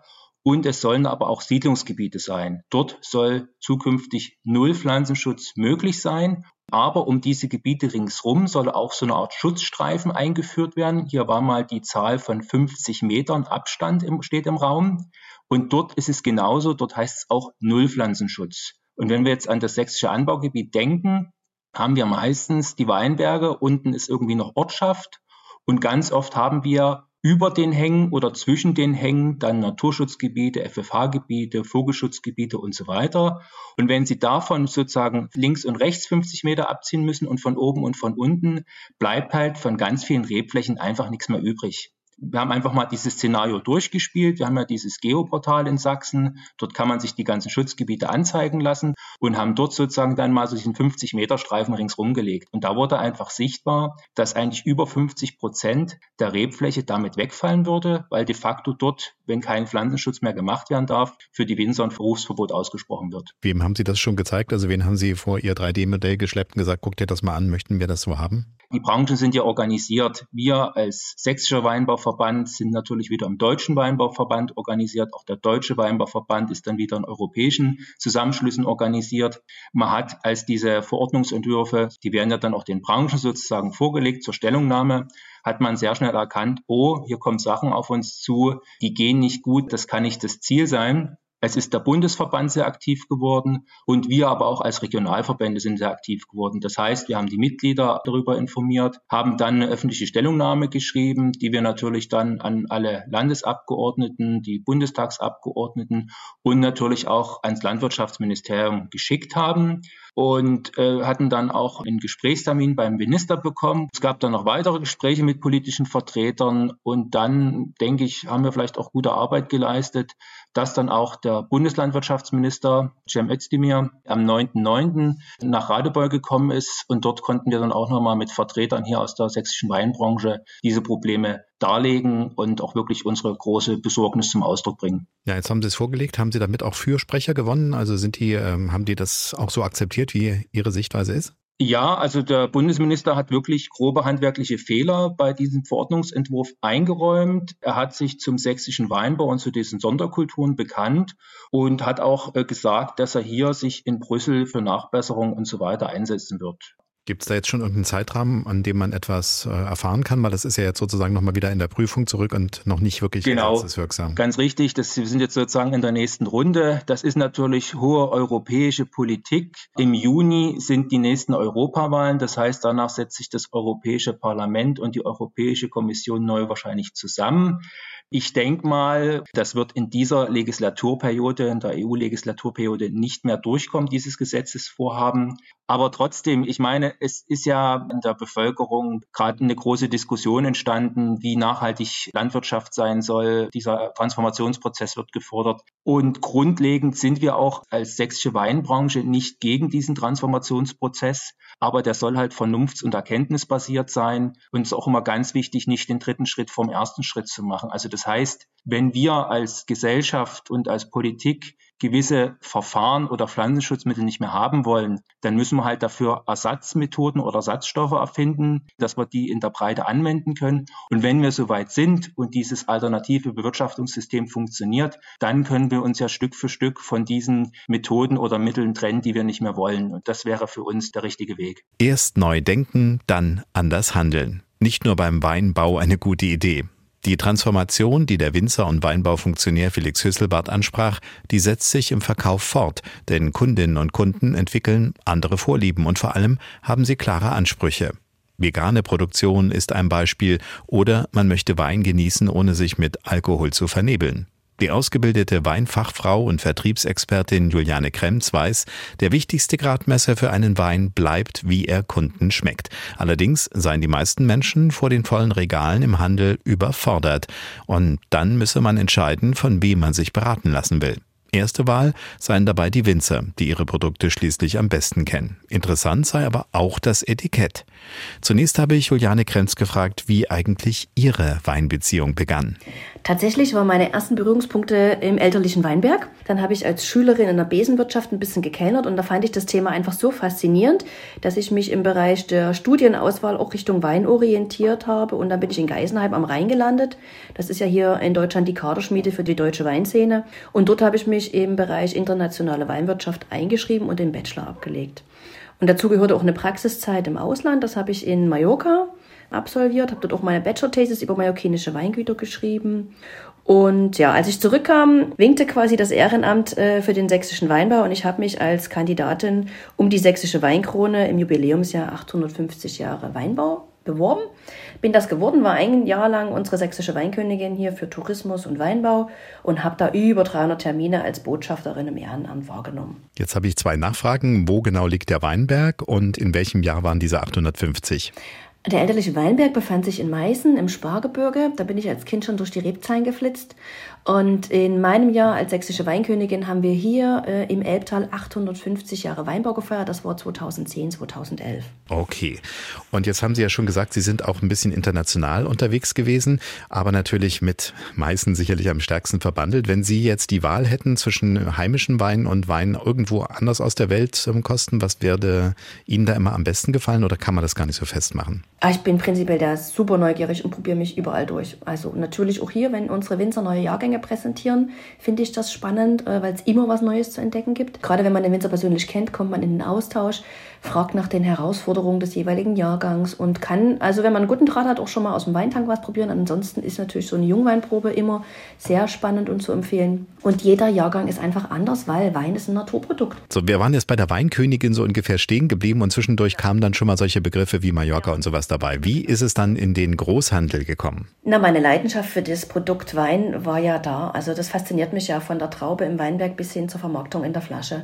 Und deswegen bin ich im Weinfachhandel, im Vertrieb gelandet landet, weil man da ja einfach auch das Netzwerk spinnen kann zwischen den Erzeugern, den Produzenten und auch den Endkonsumenten. Und eben im Bereich Großhandel ist man da die wichtigste Netzwerkstelle, wenn es darum geht, zu beraten. Und da waren an die Qualitätskriterien des Weins schon ein relativ hoher Anspruch. Also es ging nicht darum, einfach große äh, Plastikbeutel mit 10 Litern oder sowas zu verhökern. Auf jeden Fall. Also der Kunde ist natürlich anspruchsvoller geworden in den letzten Jahren und das Weinwissen entwickelt sich ja auch bei jedem individuell weiter. Und das Weinregal möchte ja gut bestückt sein und da braucht einfach der Ladner oder der Händler eben auch einen guten, zuverlässigen Lieferanten. Und das war in, in dieser Hinsicht auch manchmal ich. Na gut, das ist ja auch richtig so. Und jetzt gehen wir mal den Schritt weiter zum Kunden. Wie kann ich äh, vermeiden, dass ich billigen Wein in teuren Schläuchen kaufe? Weil oft sind ja die Etiketten äh, manchmal das Schickste an der Flasche, hat man zumindest mal so im Discounter erlebt. Also das ist tatsächlich so. Was will der Kunde? Der Kunde möchte Genuss. Wer kann das transportieren in dem Moment? Tatsächlich das Etikett. Und das ist auch kein Geheimnis. Marketing ist mittlerweile in der Weinszene auch sehr wichtig geworden und zugegeben sehr komplex und kompliziert. Aber wenn man das versteht und gerade bei einem Kauf von einem deutschen Wein sollte man wissen, dass das Qualitätsmerkmal einfach der Begriff zum Beispiel Erzeugerabfüllung oder Gutsabfüllung ist, weil das ist ein Indikator, die Trauben kommen aus dem Betrieb, die werden dort ausgebaut, angebaut, verarbeitet. Damit kauft man natürlich ein wertiges Produkt. Jetzt gibt es aber noch diesen Weg dazwischen. Also wir waren jetzt sozusagen beim vertrauensvollen äh, Weinhändler oder beim Winzer direkt und dann waren wir im Supermarkt, wo man eventuell lost vor dem Weinregal steht. Dann gibt es aber noch diese andere Form, wenn man mal auf einer Messe oder sowas unterwegs ist oder bei einem Stadtfest, nicht in der Weinregion, sondern irgendwo, wo plötzlich ein angeblicher Weinkenner um die Ecke kommt mit einer großen Firma dahinter und dann wird so, ich sag mal, Speed-Dating-mäßig äh, verschiedene Sorten einem eingeflößt und hinterher soll man aber dann unterschreiben und eine große Rechnung. Wie sehen Sie das, also diese, ich nenne es mal ein bisschen Drückerkolonnen, die da mit, beim Wein unterwegs sind? Also es gibt sicherlich Konsumenten, die in dem Moment fasziniert sind, was den Wein angeht. Aber jeder, der vielleicht sich mit dem Thema tiefer beschäftigt hat, der kann dahinter schauen und auch feststellen, was da vielleicht für eine Menge oder für einen Vertriebsweg dahinter hängt. Und ja klar, der Wein kann in dem Moment nur überzeugen durch seine Optik. Das ist immer das Etikett, die Präsentation, die Flasche und dann natürlich auch durch den Geschmack. Und das Wichtigste ist in dem Moment einfach auch der Geschmack. Das ist dieses Zwei-Punkte-Schema. Daumen nach oben, Wein schmeckt mir, Daumen nach unten, Wein schmeckt mir nie.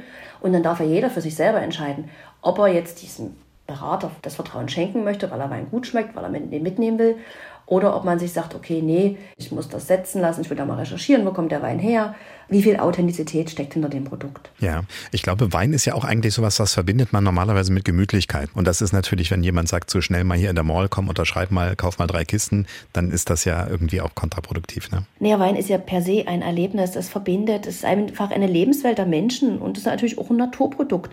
Jeder kann das kaufen oder erwerben, wo er möchte. Die allerbeste Position dafür ist natürlich beim Winzer vor Ort, weil da ist die Wertschöpfung auch für den Produzenten am größten. Und ähm, ich habe so Leuten hören, dass das Thema Wein sie ja auch weiter beschäftigt. Und dieses Treffen von Genuss, Erlebnis und äh, Produktvertrauen, Information, da haben Sie Dinge vor, ne? Genau, also ich bin ja zum einen auch aktiv in einem Verein hier bei uns in der Region, gibt es Venissima, das ist ein Verein von Weinfachfrauen, wo wir uns gegenseitig ähm, immer wieder austauschen und auch gemeinsam Weiterbildung genießen. Und dann finde ich ja das Thema Wein sowieso spannend, weil es verbindet Menschen und Kunst tut dies auch und ich will das immer wieder neu zusammenführen. Und da habe ich ein Atelier, ähm, das Atelier Ampere hier in Weinböhler, das ist ein ehemaliges Trafohaus. Das wurde für seinen Umbau auch vom Freistaat Sachsen für den ersten Platz prämiert und das nutze ich gerne, ich sag mal, als Event-Location. Da werden wir demnächst ähm, Genuss für alle Sinne kombinieren im Sinne von für die Augen ist die Kunst, für den Gaumen sind es die edlen erlesenen Weine und für die Ohren unter anderem ein Handpan-Konzert mit einer Künstlerin hier aus Langebrück, mit der Manuela Franke oder auch mit einer Krimi-Lesung von der Evelyn Kühn. Also es gibt ganz viele Variationen, wie man das Thema Wein, Genuss, Geselligkeit verbinden kann.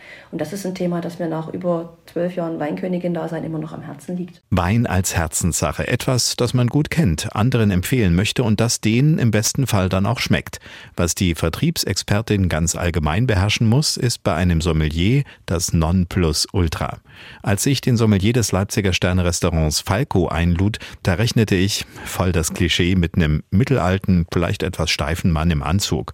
Und dann stand Thilo Kovnatski vormittags im Studio, weil er ja abends, klar, keine Zeit hat. Und dieser Weinauskenner ist jung, dynamisch und, weil es auch noch mild war, als wir uns trafen, kam er im T-Shirt. War ja auch der freie Vormittag, den er für uns geopfert hat. Natürlich wollte ich wissen, wie es kommt, dass man sich als junger Mensch für dieses Thema interessiert, wo Gleichaltrige eher auf Biermischgetränke stehen. Ähm, das war tatsächlich auch erst in der Ausbildung bei mir. Davor waren es auch eher so Biermischgetränke, sage ich mal, wie das halt so ist in, mhm. im späten Teenageralter. Und das war tatsächlich dann ja so im zweiten Ausbildungsjahr, wo man dann wirklich auch qualitativ hochwertige Weine mal probieren durfte bei der Arbeit, die es so im familiären Kreis einfach nicht gab. Das geht ja bei 14, 15 Euro los, ne? dass ja. da schon einfach eine ganz andere Qualität im Glas ist. Ne? Und äh, das war so ein bisschen der Punkt, wo man dann auch Sachen auseinanderhalten konnte, weil man mal die Möglichkeit hatte, verschiedene Weine zu probieren, so diese klassischen Namen. Grauburgunder, Sauvignon Blanc, Riesling, mhm. Chardonnay. War schon eine sehr gute Schulung, die nachhaltig gewirkt hat. Das heißt, Sie haben sich für diesen Sommelierberuf direkt interessiert, ohne vorher Weintrinker zu sein oder war das eine andere Ausbildung? Ähm, nee, also ich habe eine klassische Hotelfachausbildung mhm. äh, gemacht zum Hotelfachmann und währenddessen hatte ich halt parallel dazu noch das Glück, dass ich ins Sterne-Restaurant des Hotels äh, reingerutscht bin. Wo war das? Als Auszubildender. Das war in Lübeck-Travemünde, das mhm. Columbia Hotel Casino der Sommelier, der hat sich da auch sehr Mühe gegeben, sein Wissen eben weiterzugeben. Und ja, dafür bin ich auf jeden Fall sehr dankbar. Das war so ein bisschen der Moment, wo der Funke übergesprungen ist. Worauf kommt es denn eigentlich an, wenn jetzt jemand sagt, ich interessiere mich für Wein, ich komme jetzt neu zu Ihnen dazu, bin eben in Sternegastronomie und möchte jetzt eben eine gute Weinbegleitung haben. Was können Sie so einem Laien eigentlich sagen? Also Sie können natürlich, denke ich mal, auf hohem Niveau schwätzen und dann äh, mhm. versteht kein Mensch mehr was und sagt, ja, genau. ja, machen Sie nur. genau. Aber wie kriegen Sie es hin, dass Sie auch da in Kontakt zu den Leuten kommen. Das ist auch so ein bisschen die Sache, mit der ich mich täglich beschäftige, wie, wie Sie es gerade beschrieben haben, wie wenn da wirklich ein Laie kommt, der jetzt noch nicht weiß, okay, Grauburgunder schmeckt mir, um da halt vielleicht mal nicht diese Fachbegriffe zu nutzen, sondern andere Worte zu nutzen, Worte, die diese Person kennt. Weißwein vertrage ich nicht so, ja. sagt jetzt vielleicht jemand. Dann sagen Sie. Liegt es vielleicht an der Säure, die so ein bisschen an frischen Zitronensaft erinnern? Wenn die Person dann Ja sagt, dann, okay, Riesling lassen wir jetzt vielleicht mal raus. Dann ist es vielleicht eher ein Wein, der im Holz ausgebaut ist, eher ein Wein, der ein langes Hefelager hat, was dafür sorgt, dass diese knackige Weinsäure so ein bisschen harmonischer daherkommt, das Ganze ein bisschen cremiger. Und das ist halt ganz individuell. Ne? Also das ist, das ist irgendwie das Spannende an dem Job, dass ich es vorher auch nie weiß. Um 19 Uhr gehen bei uns im Restaurant die Türen auf. Man mhm. weiß nie, wer reinkommt und wen man da begeistern kann. Und da gibt es keine Schablone, um das irgendwie umzusetzen, sondern es ist halt immer eine individuelle Sache. Menschen lesen, Menschen kennen. Und wenn da jetzt so ein Gästepaar in den Raum kommt, haben Sie da schon so ein Gefühl und sagen sich mal schauen. Ich glaube, ich weiß schon, wo es hingeht. Tendenziell ja, aber das mache ich mit mir ganz alleine aus. Weil ich da auch definitiv nicht immer richtig liegen kann. Ja, na klar. Ja, ja aber ich könnte es mir vorstellen, man kriegt ja so eine Art Menschenkenntnis mhm. in Wein dann in diesem Beruf vermutlich. Absolut, das denke ich, das sollte auch sehr wichtig sein. Also das ist ein Faktor, den man jetzt vielleicht in der Berufsschule oder in der, in der Sommelierschule nicht lernt. Damit denke ich, muss man sich selber auseinandersetzen oder man hat halt kurz nach der Lehre jemanden, der, zu dem man aufschauen kann, von dem man lernen kann. Das ist auch einfach sehr wichtig, glaube ich, im Business Gastronomie oder Luxusgastronomie. Jetzt sind Sie, was meine Erwartungshaltung angeht, jünger als gedacht. Darf ich fragen, wie alt? 29. 29. Ja. Und äh, trotzdem schon eine Menge Weinerfahrung über die Zeit mitbekommen. Wie ist das jetzt eigentlich in der eigenen Peergruppe? Also wenn Sie mal mit Kumpels wieder sind, wird es dann doch wieder das Biermischgetränk, wenn Sie zu Hause sind? Oder können Sie mit Wein auch schon Leute überzeugen? Sowohl als auch. es kommt darauf an, in welchen Kreisen man unterwegs ist. Also klar gibt es einen Freundeskreis, äh, der mit der Gastronomie nicht viel zu tun hat. Aber natürlich immer sehr gerne Wein. Aber bevor es ein mittelmäßiger oder nicht ganz so guter Wein ist, dann eher ein Bierchen. Da weiß man, was man hat. Das älteste Lebensmittelgesetz der Welt, das Reinheitsgebot. Ne? Genau. Was ja beim Wein nicht ganz so ist. Ne? Also beim Wein äh, kann es ja durchaus auch mal sein, also man muss nicht gleich eine Glyphosat-Affäre zurückerinnern, sondern das kann aber auch schon sein, dass man sagt, nee, mm, nicht jeder Wein ist so rein, wie es im Wortstamm sein könnte. Absolut, absolut. Da sind äh, ja viele Fremdstoffe, die hinzugefügt werden. Ne? Also fängt an mit Schwefel, aber es sind ja wirklich also Dutzende weit über 100 sogar, um ganz genau zu sein. Klar, immer zu kleinen Mengen, aber das, Und das ist äh, alles ist noch im Rahmen des Erlaubten. Ne? Also wir reden jetzt nicht genau, davon, dass jemand was konventionellen puncht. Winemaking ist das auf jeden Fall im Erlaubten. Dann gibt es jetzt natürlich seit ein paar Jahren die Naturwein, die Low Intervention äh, Weinschiene, wo dann ja keine Fremdstoffe und nur sehr geringe Mengen an Schwefel hinzugefügt werden. Mhm. Sehr pure Weine und auch Weine, die dann einfach nochmal ein anderes Feld auch vielleicht für jüngere Leute eröffnen.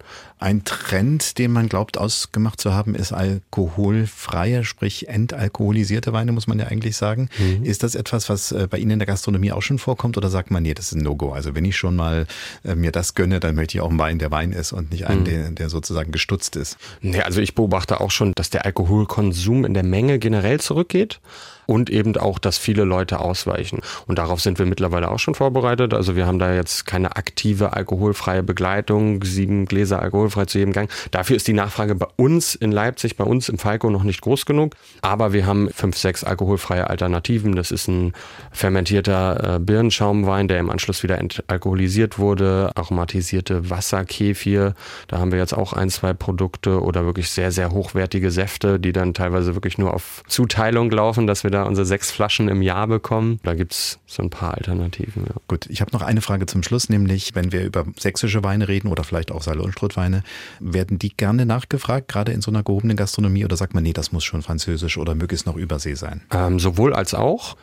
Es ist aber so, dass die Nachfrage bei den regionalen Weinen Saale, Unstrut, Sachsen, dass die überdurchschnittlich hoch ist für diese Art von Gastronomie, weil wir in Leipzig natürlich auch genau in der Mitte dieser beiden Anbaugebiete liegen, ja. was ja auch schön ist. Und so können wir einfach ja die Region noch ein bisschen pushen und äh, ja, dass die langsam auf dem Weg ist, dem Westen Konkurrenz zu machen. Und Leipziger Wein, hatten Sie den auch schon jemals? Es gibt ja am Sturmtaler See so ein mhm. kleines Gebiet und es gibt, haben wir ja festgestellt, einen Leipzig-Wein aus Südafrika. Den haben Sie aber nicht auf der Karte. Nein, das haben wir nicht auf der Karte.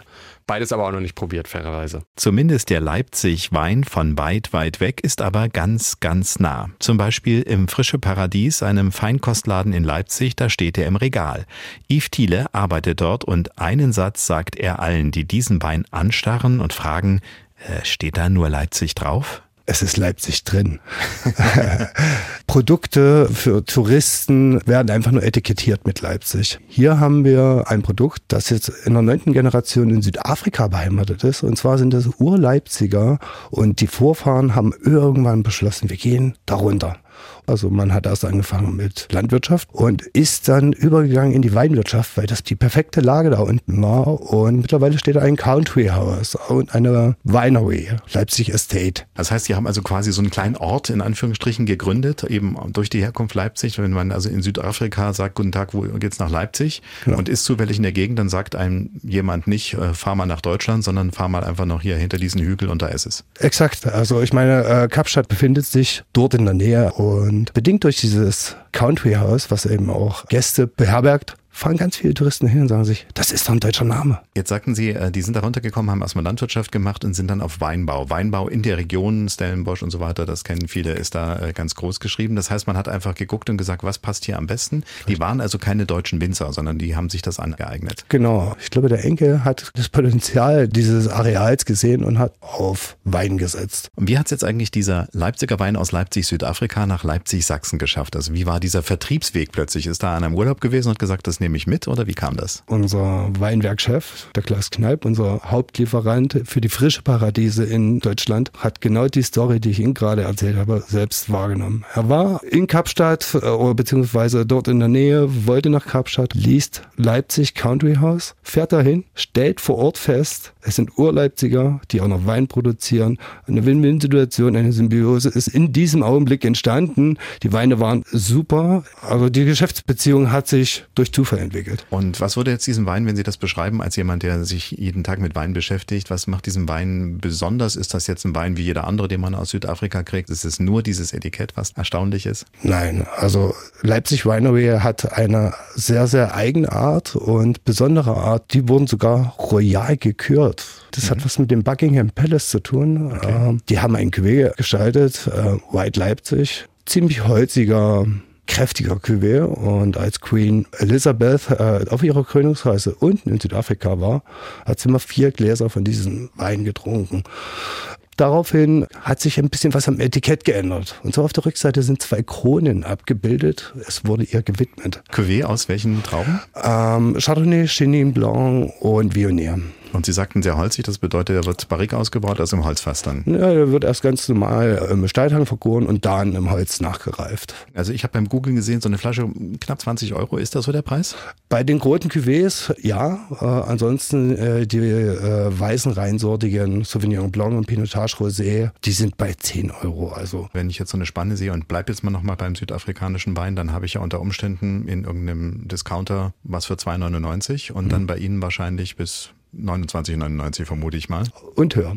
Ist denn dieser Abstand dann tatsächlich angemessen? Also, dass es teurer ist, wenn man ein ehrliches Produkt macht, kann ich mir vorstellen und keine Massenware. Ja. Ist dieser Spread, dieser große dann wirklich aus Ihrer Sicht so als Fachmann, sagen Sie, naja, da ist jetzt auch viel Marketing drin?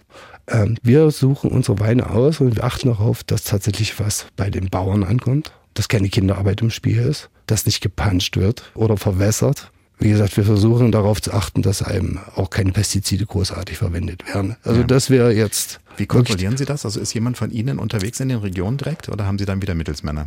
Wir haben schon Mittelsmänner, wir haben Außendienstler, die auch auf die Weingüter fahren und sich das auch vor Ort anschauen und versuchen bei unseren Zuhändlern wirklich auch eine Vertrauensebene zu haben.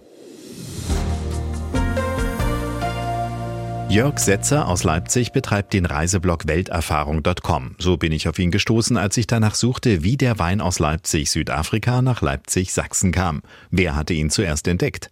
Ich wollte erst einmal wissen, wie Jörg und seine Frau Barbara eigentlich zu Globetrottern wurden. Es fing mit einem Leidensdruck an, erzählt er mir. Sie war angestellt, er selbstständig. Gemeinsame Zeit selten. Und vor allem in Urlauben fiel auf, dass die Arbeit nie wirklich aufhörte. Hatte ein Auftraggeber mal ein Problem, wurde es auch aus der Ferne schnell gelöst. Meerblick oder Bergpanorama verschwanden hinterm Laptop. Mehr als zehn Jahre ging das so. 2013 kam dann der Entschluss zum Aussteigen. Ich habe dann die Firma verkauft. Wir haben unser Haus verkauft und haben uns ein Wohnmobil gekauft und haben gesagt, so, jetzt machen wir mal das, wovon wir schon lange träumen. Das, was wir eigentlich schon lange auch wollen, die Welt entdecken. Und wir machen das genau jetzt. Die erste größere Tour führte die beiden nach Afrika. Einige Meilen von Kapstadt entfernt in der Region Western Cape kam es im März 2015 zur Zufallsentdeckung. Aus den Augenwinkeln saß ein Schild, Leipzig. Ich bin auch vorbeigefahren, dann zurückgesetzt, geguckt und da stand ein Schild am Straßenrand, Leipzig. Weinrei, das ist ja das Weingut. Ich dachte, jetzt biegst du ja, hast ja Zeit. Und da sind wir dann zum Weingut Leipzig gekommen. Die Verwunderung war beiderseits. Besuch aus der Stadt der Ahnen hatten die Betreiber bis dato nämlich noch nicht. Ich habe gesagt, guten Tag, ich bin aus Leipzig und da haben sie das erstmal auch nicht so richtig glauben können. habe ich gesagt, wenn ihr das nicht glaubt, da draußen steht unser Auto. Und wir kamen dann recht gut ins Gespräch, haben uns über die Stadt unterhalten, Wein unterhalten. Was damals tatsächlich noch nicht war, dass die Wein auch nach Leipzig geliefert haben. Die haben also den Wein dort nur lokal verkauft Wir haben dann auch ein bisschen mitgenommen, die hat uns eingeladen. Also wir hatten da sehr, sehr gute Gespräche. Eine zufällige Begegnung und bis heute eine gern erzählte Geschichte. Auch dass wir alle die Reisen des Leipziger Ehepaars verfolgen können, beruht eher auf einem Zufall als auf einem ausgebufften Marketingplan. Die Idee mit dem Blog kam eigentlich durch die ganze Verwandtschaft. Freunde und so, die haben gesagt, ne, wenn ihr schon weg seid, dann wollen wir natürlich auch wissen, was ihr da macht. Und wir hatten einen guten Freund, der war sehr internetaffin und hat gesagt, ich mache euch einen Blog. Also programmiert, die Website programmiert und hat gesagt, so, jetzt kannst du da reinschreiben, was du denkst und wie du willst und mach mal. Inzwischen kamen zahlreiche Weltgegenden dazu. Unter anderem führte es Barbara und Jörg quer durch Australien. Auch da gab es viele Begegnungen mit Weinbauern und bis heute zählen die australischen Weine dieser Erzeuger zu ihren ganz persönlichen Favoriten. Australischen Wein haben wir jetzt nur angerissen. Über südafrikanischen Wein haben wir lediglich in Bezug auf die Leipzig Winery gesprochen. Generell waren wir wenig international unterwegs mit unserem Thema. Eine Reportage möchte ich Ihnen aber nicht vorenthalten aus Frankreich. Typisches Weinland. Sie ist auch als 45-Minuten-Film in der ARD-Mediathek zu finden. Einfach mal nach Frankreich Wein in Gefahr suchen. Hier die Radiokurzform von der Frankreich-Korrespondentin Friederike Hofmann. Morgens um kurz vor sieben im Weinanbaugebiet Corbière im Süden Frankreichs. Die aufgehende Sonne taucht die Weinberge des Château de Mazabran in pinkfarbenes Licht. Aber von Romantik ist bei Winzer Guillaume Tavalon nichts zu spüren. Er läuft angespannt neben der riesigen Erntemaschine her, die auf seinem Weinberg ihre Bahnen zieht. Du erwischt nicht alle, ruft er dem Kollegen auf der Maschine zu. Aber der kann wenig tun. Die Trauben sind dieses Jahr so klein, dass die Erntemaschine sie nicht alle erfasst. Guillaume erwartet die schlechteste Ernte in der Geschichte seines Weinguts. Wir gehen von einem Viertel unserer normalen Ernte aus. Wenn es gegen Ende der Lese nochmal regnen sollte, verlieren wir vielleicht weniger. Aber wir rechnen mit einem Viertel insgesamt. Tavalot ist ein ruhiger, gewissenhafter Mann. Aber die Sorge steht ihm ins Gesicht geschrieben. Seine Rebstöcke kommen eigentlich gut mit Trockenheit klar, aber nun hat es seit mehr als einem Jahr quasi nicht mehr geregnet. Und dann gab es kurz vor der Lese noch eine Hitzewelle mit bis zu 43 Grad. Die Trockenheit bewirkt, dass keine Blätter wachsen und die Trauben klein bleiben. Saft ist auch nicht drin. Und dann hat die Hitzewelle alles verbrannt. Mit dem Traktor lädt Tavalot seine magere Traubenausbeute an der Presse ab. Er merkt, wie das Wetter immer unberechenbarer wird, dass Extreme zur Normalität werden. Das können wir nicht lange durchstehen. Höchstens ein, zwei Jahre vielleicht. Mit so kleinen Ernten können wir das Weingut nicht halten. Das geht einfach nicht. Hier im Süden ist es zu trocken, in anderen Regionen wie bei Bordeaux zu feucht. Dort hat sich eine Pilzkrankheit ausgebreitet und erhebliche Teile der Ernte zerstört. Das Klima verändert sich und überall in Frankreich wird nach Auswegen gesucht, auch im Nationalen Forschungsinstitut für Landwirtschaft in Montpellier. In einem Gewächshaus arbeitet der Weingenetiker Laurent Torregrossa hochkonzentriert an kleinen Weinstöcken. Mit einer Pinzette öffnet er die winzigen Blüten, dann kann er sie mit einem Pinsel bestäuben. Größere Trockenheit, Feuchtigkeit, aber auch Pilzerkrankungen, das sind Folgen des Klimawandels. Wir kreuzen europäische mit amerikanischen oder asiatischen Rebsorten und können so Rebsorten züchten, die besser damit zurechtkommen. Acht neue Sorten des Instituts sind bereits für den Weinbau zugelassen. Der Prozess braucht Zeit. Bis die neuen Sorten bei den Winzern ankommen, kann es schon mal 20 Jahre dauern. Bei Vincent Pugibé auf der Domaine La Colombette in der Nähe von Béziers wachsen solche neuen Züchtungen bereits. Er war einer der ersten in Frankreich, der auf Sorten mit Namen wie Cabernet Blanc oder Muscari gesetzt hat und ist zufrieden. Die Sorten seien weniger anfällig für Krankheiten oder höhere Temperaturen. Für uns ist vieles unvorhersehbar geworden. Wir stellen uns daher breit auf, pflanzen auf unterschiedlichen Böden und nutzen neue Rebsorten. Damit halten wir das Risiko klein. Allerdings sei es schwierig, Weine aus den neuen Sorten zu verkaufen. Kunden setzen noch immer mehr auf Weine, die sie kennen, wie Chardonnay oder Sauvignon Blanc. Kommerziell ist es wirklich nicht einfach. Aber wir wissen, dass das unsere Zukunft ist. Da müssen wir einfach durch, denn morgen wird uns das retten. Pugibé ist ein energischer Mann mit kinnlanger, lockiger Mähne. Er bewirtschaftet 300 Hektar, ein großer Betrieb. Wie die meisten Winzer beobachtet er, dass die Weine mehr Alkohol enthalten, dadurch die höheren Temperaturen die Trauben früher reifen. Pugibé versucht das technisch zu lösen mit einer lauten Maschine, bestehend aus vielen Metallrohren, die er an seine riesigen Weinfässer anschließt. Mittels einer Membran und viel Druck entzieht die Maschine dem Wein Alkohol. Die Entalkoholisierung gibt uns mehr Flexibilität. So können wir den Alkoholgehalt erzeugen, den wir möchten. Die Leute wollen heute leichtere Weine. Für uns gar kein Problem.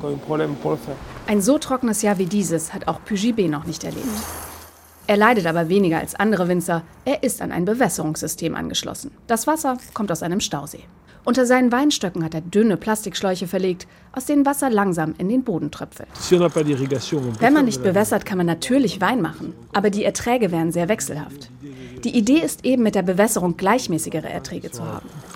Wegen der Trockenheit hat er in diesem Jahr mehr Wasser verbraucht als sonst. Die Rebfläche, die in Frankreich bewässert wird, hat sich innerhalb von zehn Jahren verdoppelt. In Pugibés Region sind es schon fast 20 Prozent. Je mehr Landwirte und Winzer gießen, desto mehr stellen sich auch Fragen, wer wie viel Wasser bekommt. Jahrhundertelang wuchs Wein in Frankreich ohne Bewässerung. Bewässerung war lange ein Tabu und ist auch noch immer umstritten. Nicolas Mirouz ist einer der Winzer, die nicht bewässern. Auf seinem Weingut Chateau Beauregard Mirouz arbeitet er biodynamisch im Rhythmus der Natur. Er sorgt dafür, dass möglichst viele Organismen im Boden sind, die die Weinstöcke gegen extremes Klima stärken sollen. Gerade bringt er Mulch auf seine Felder auf. Dadurch will er erreichen, dass Wasser im Boden gespeichert wird. Meiner Meinung nach sollte Wein nur dort angebaut werden, wo das ohne Bewässerung geht. Wasser ist eine knappe Ressource.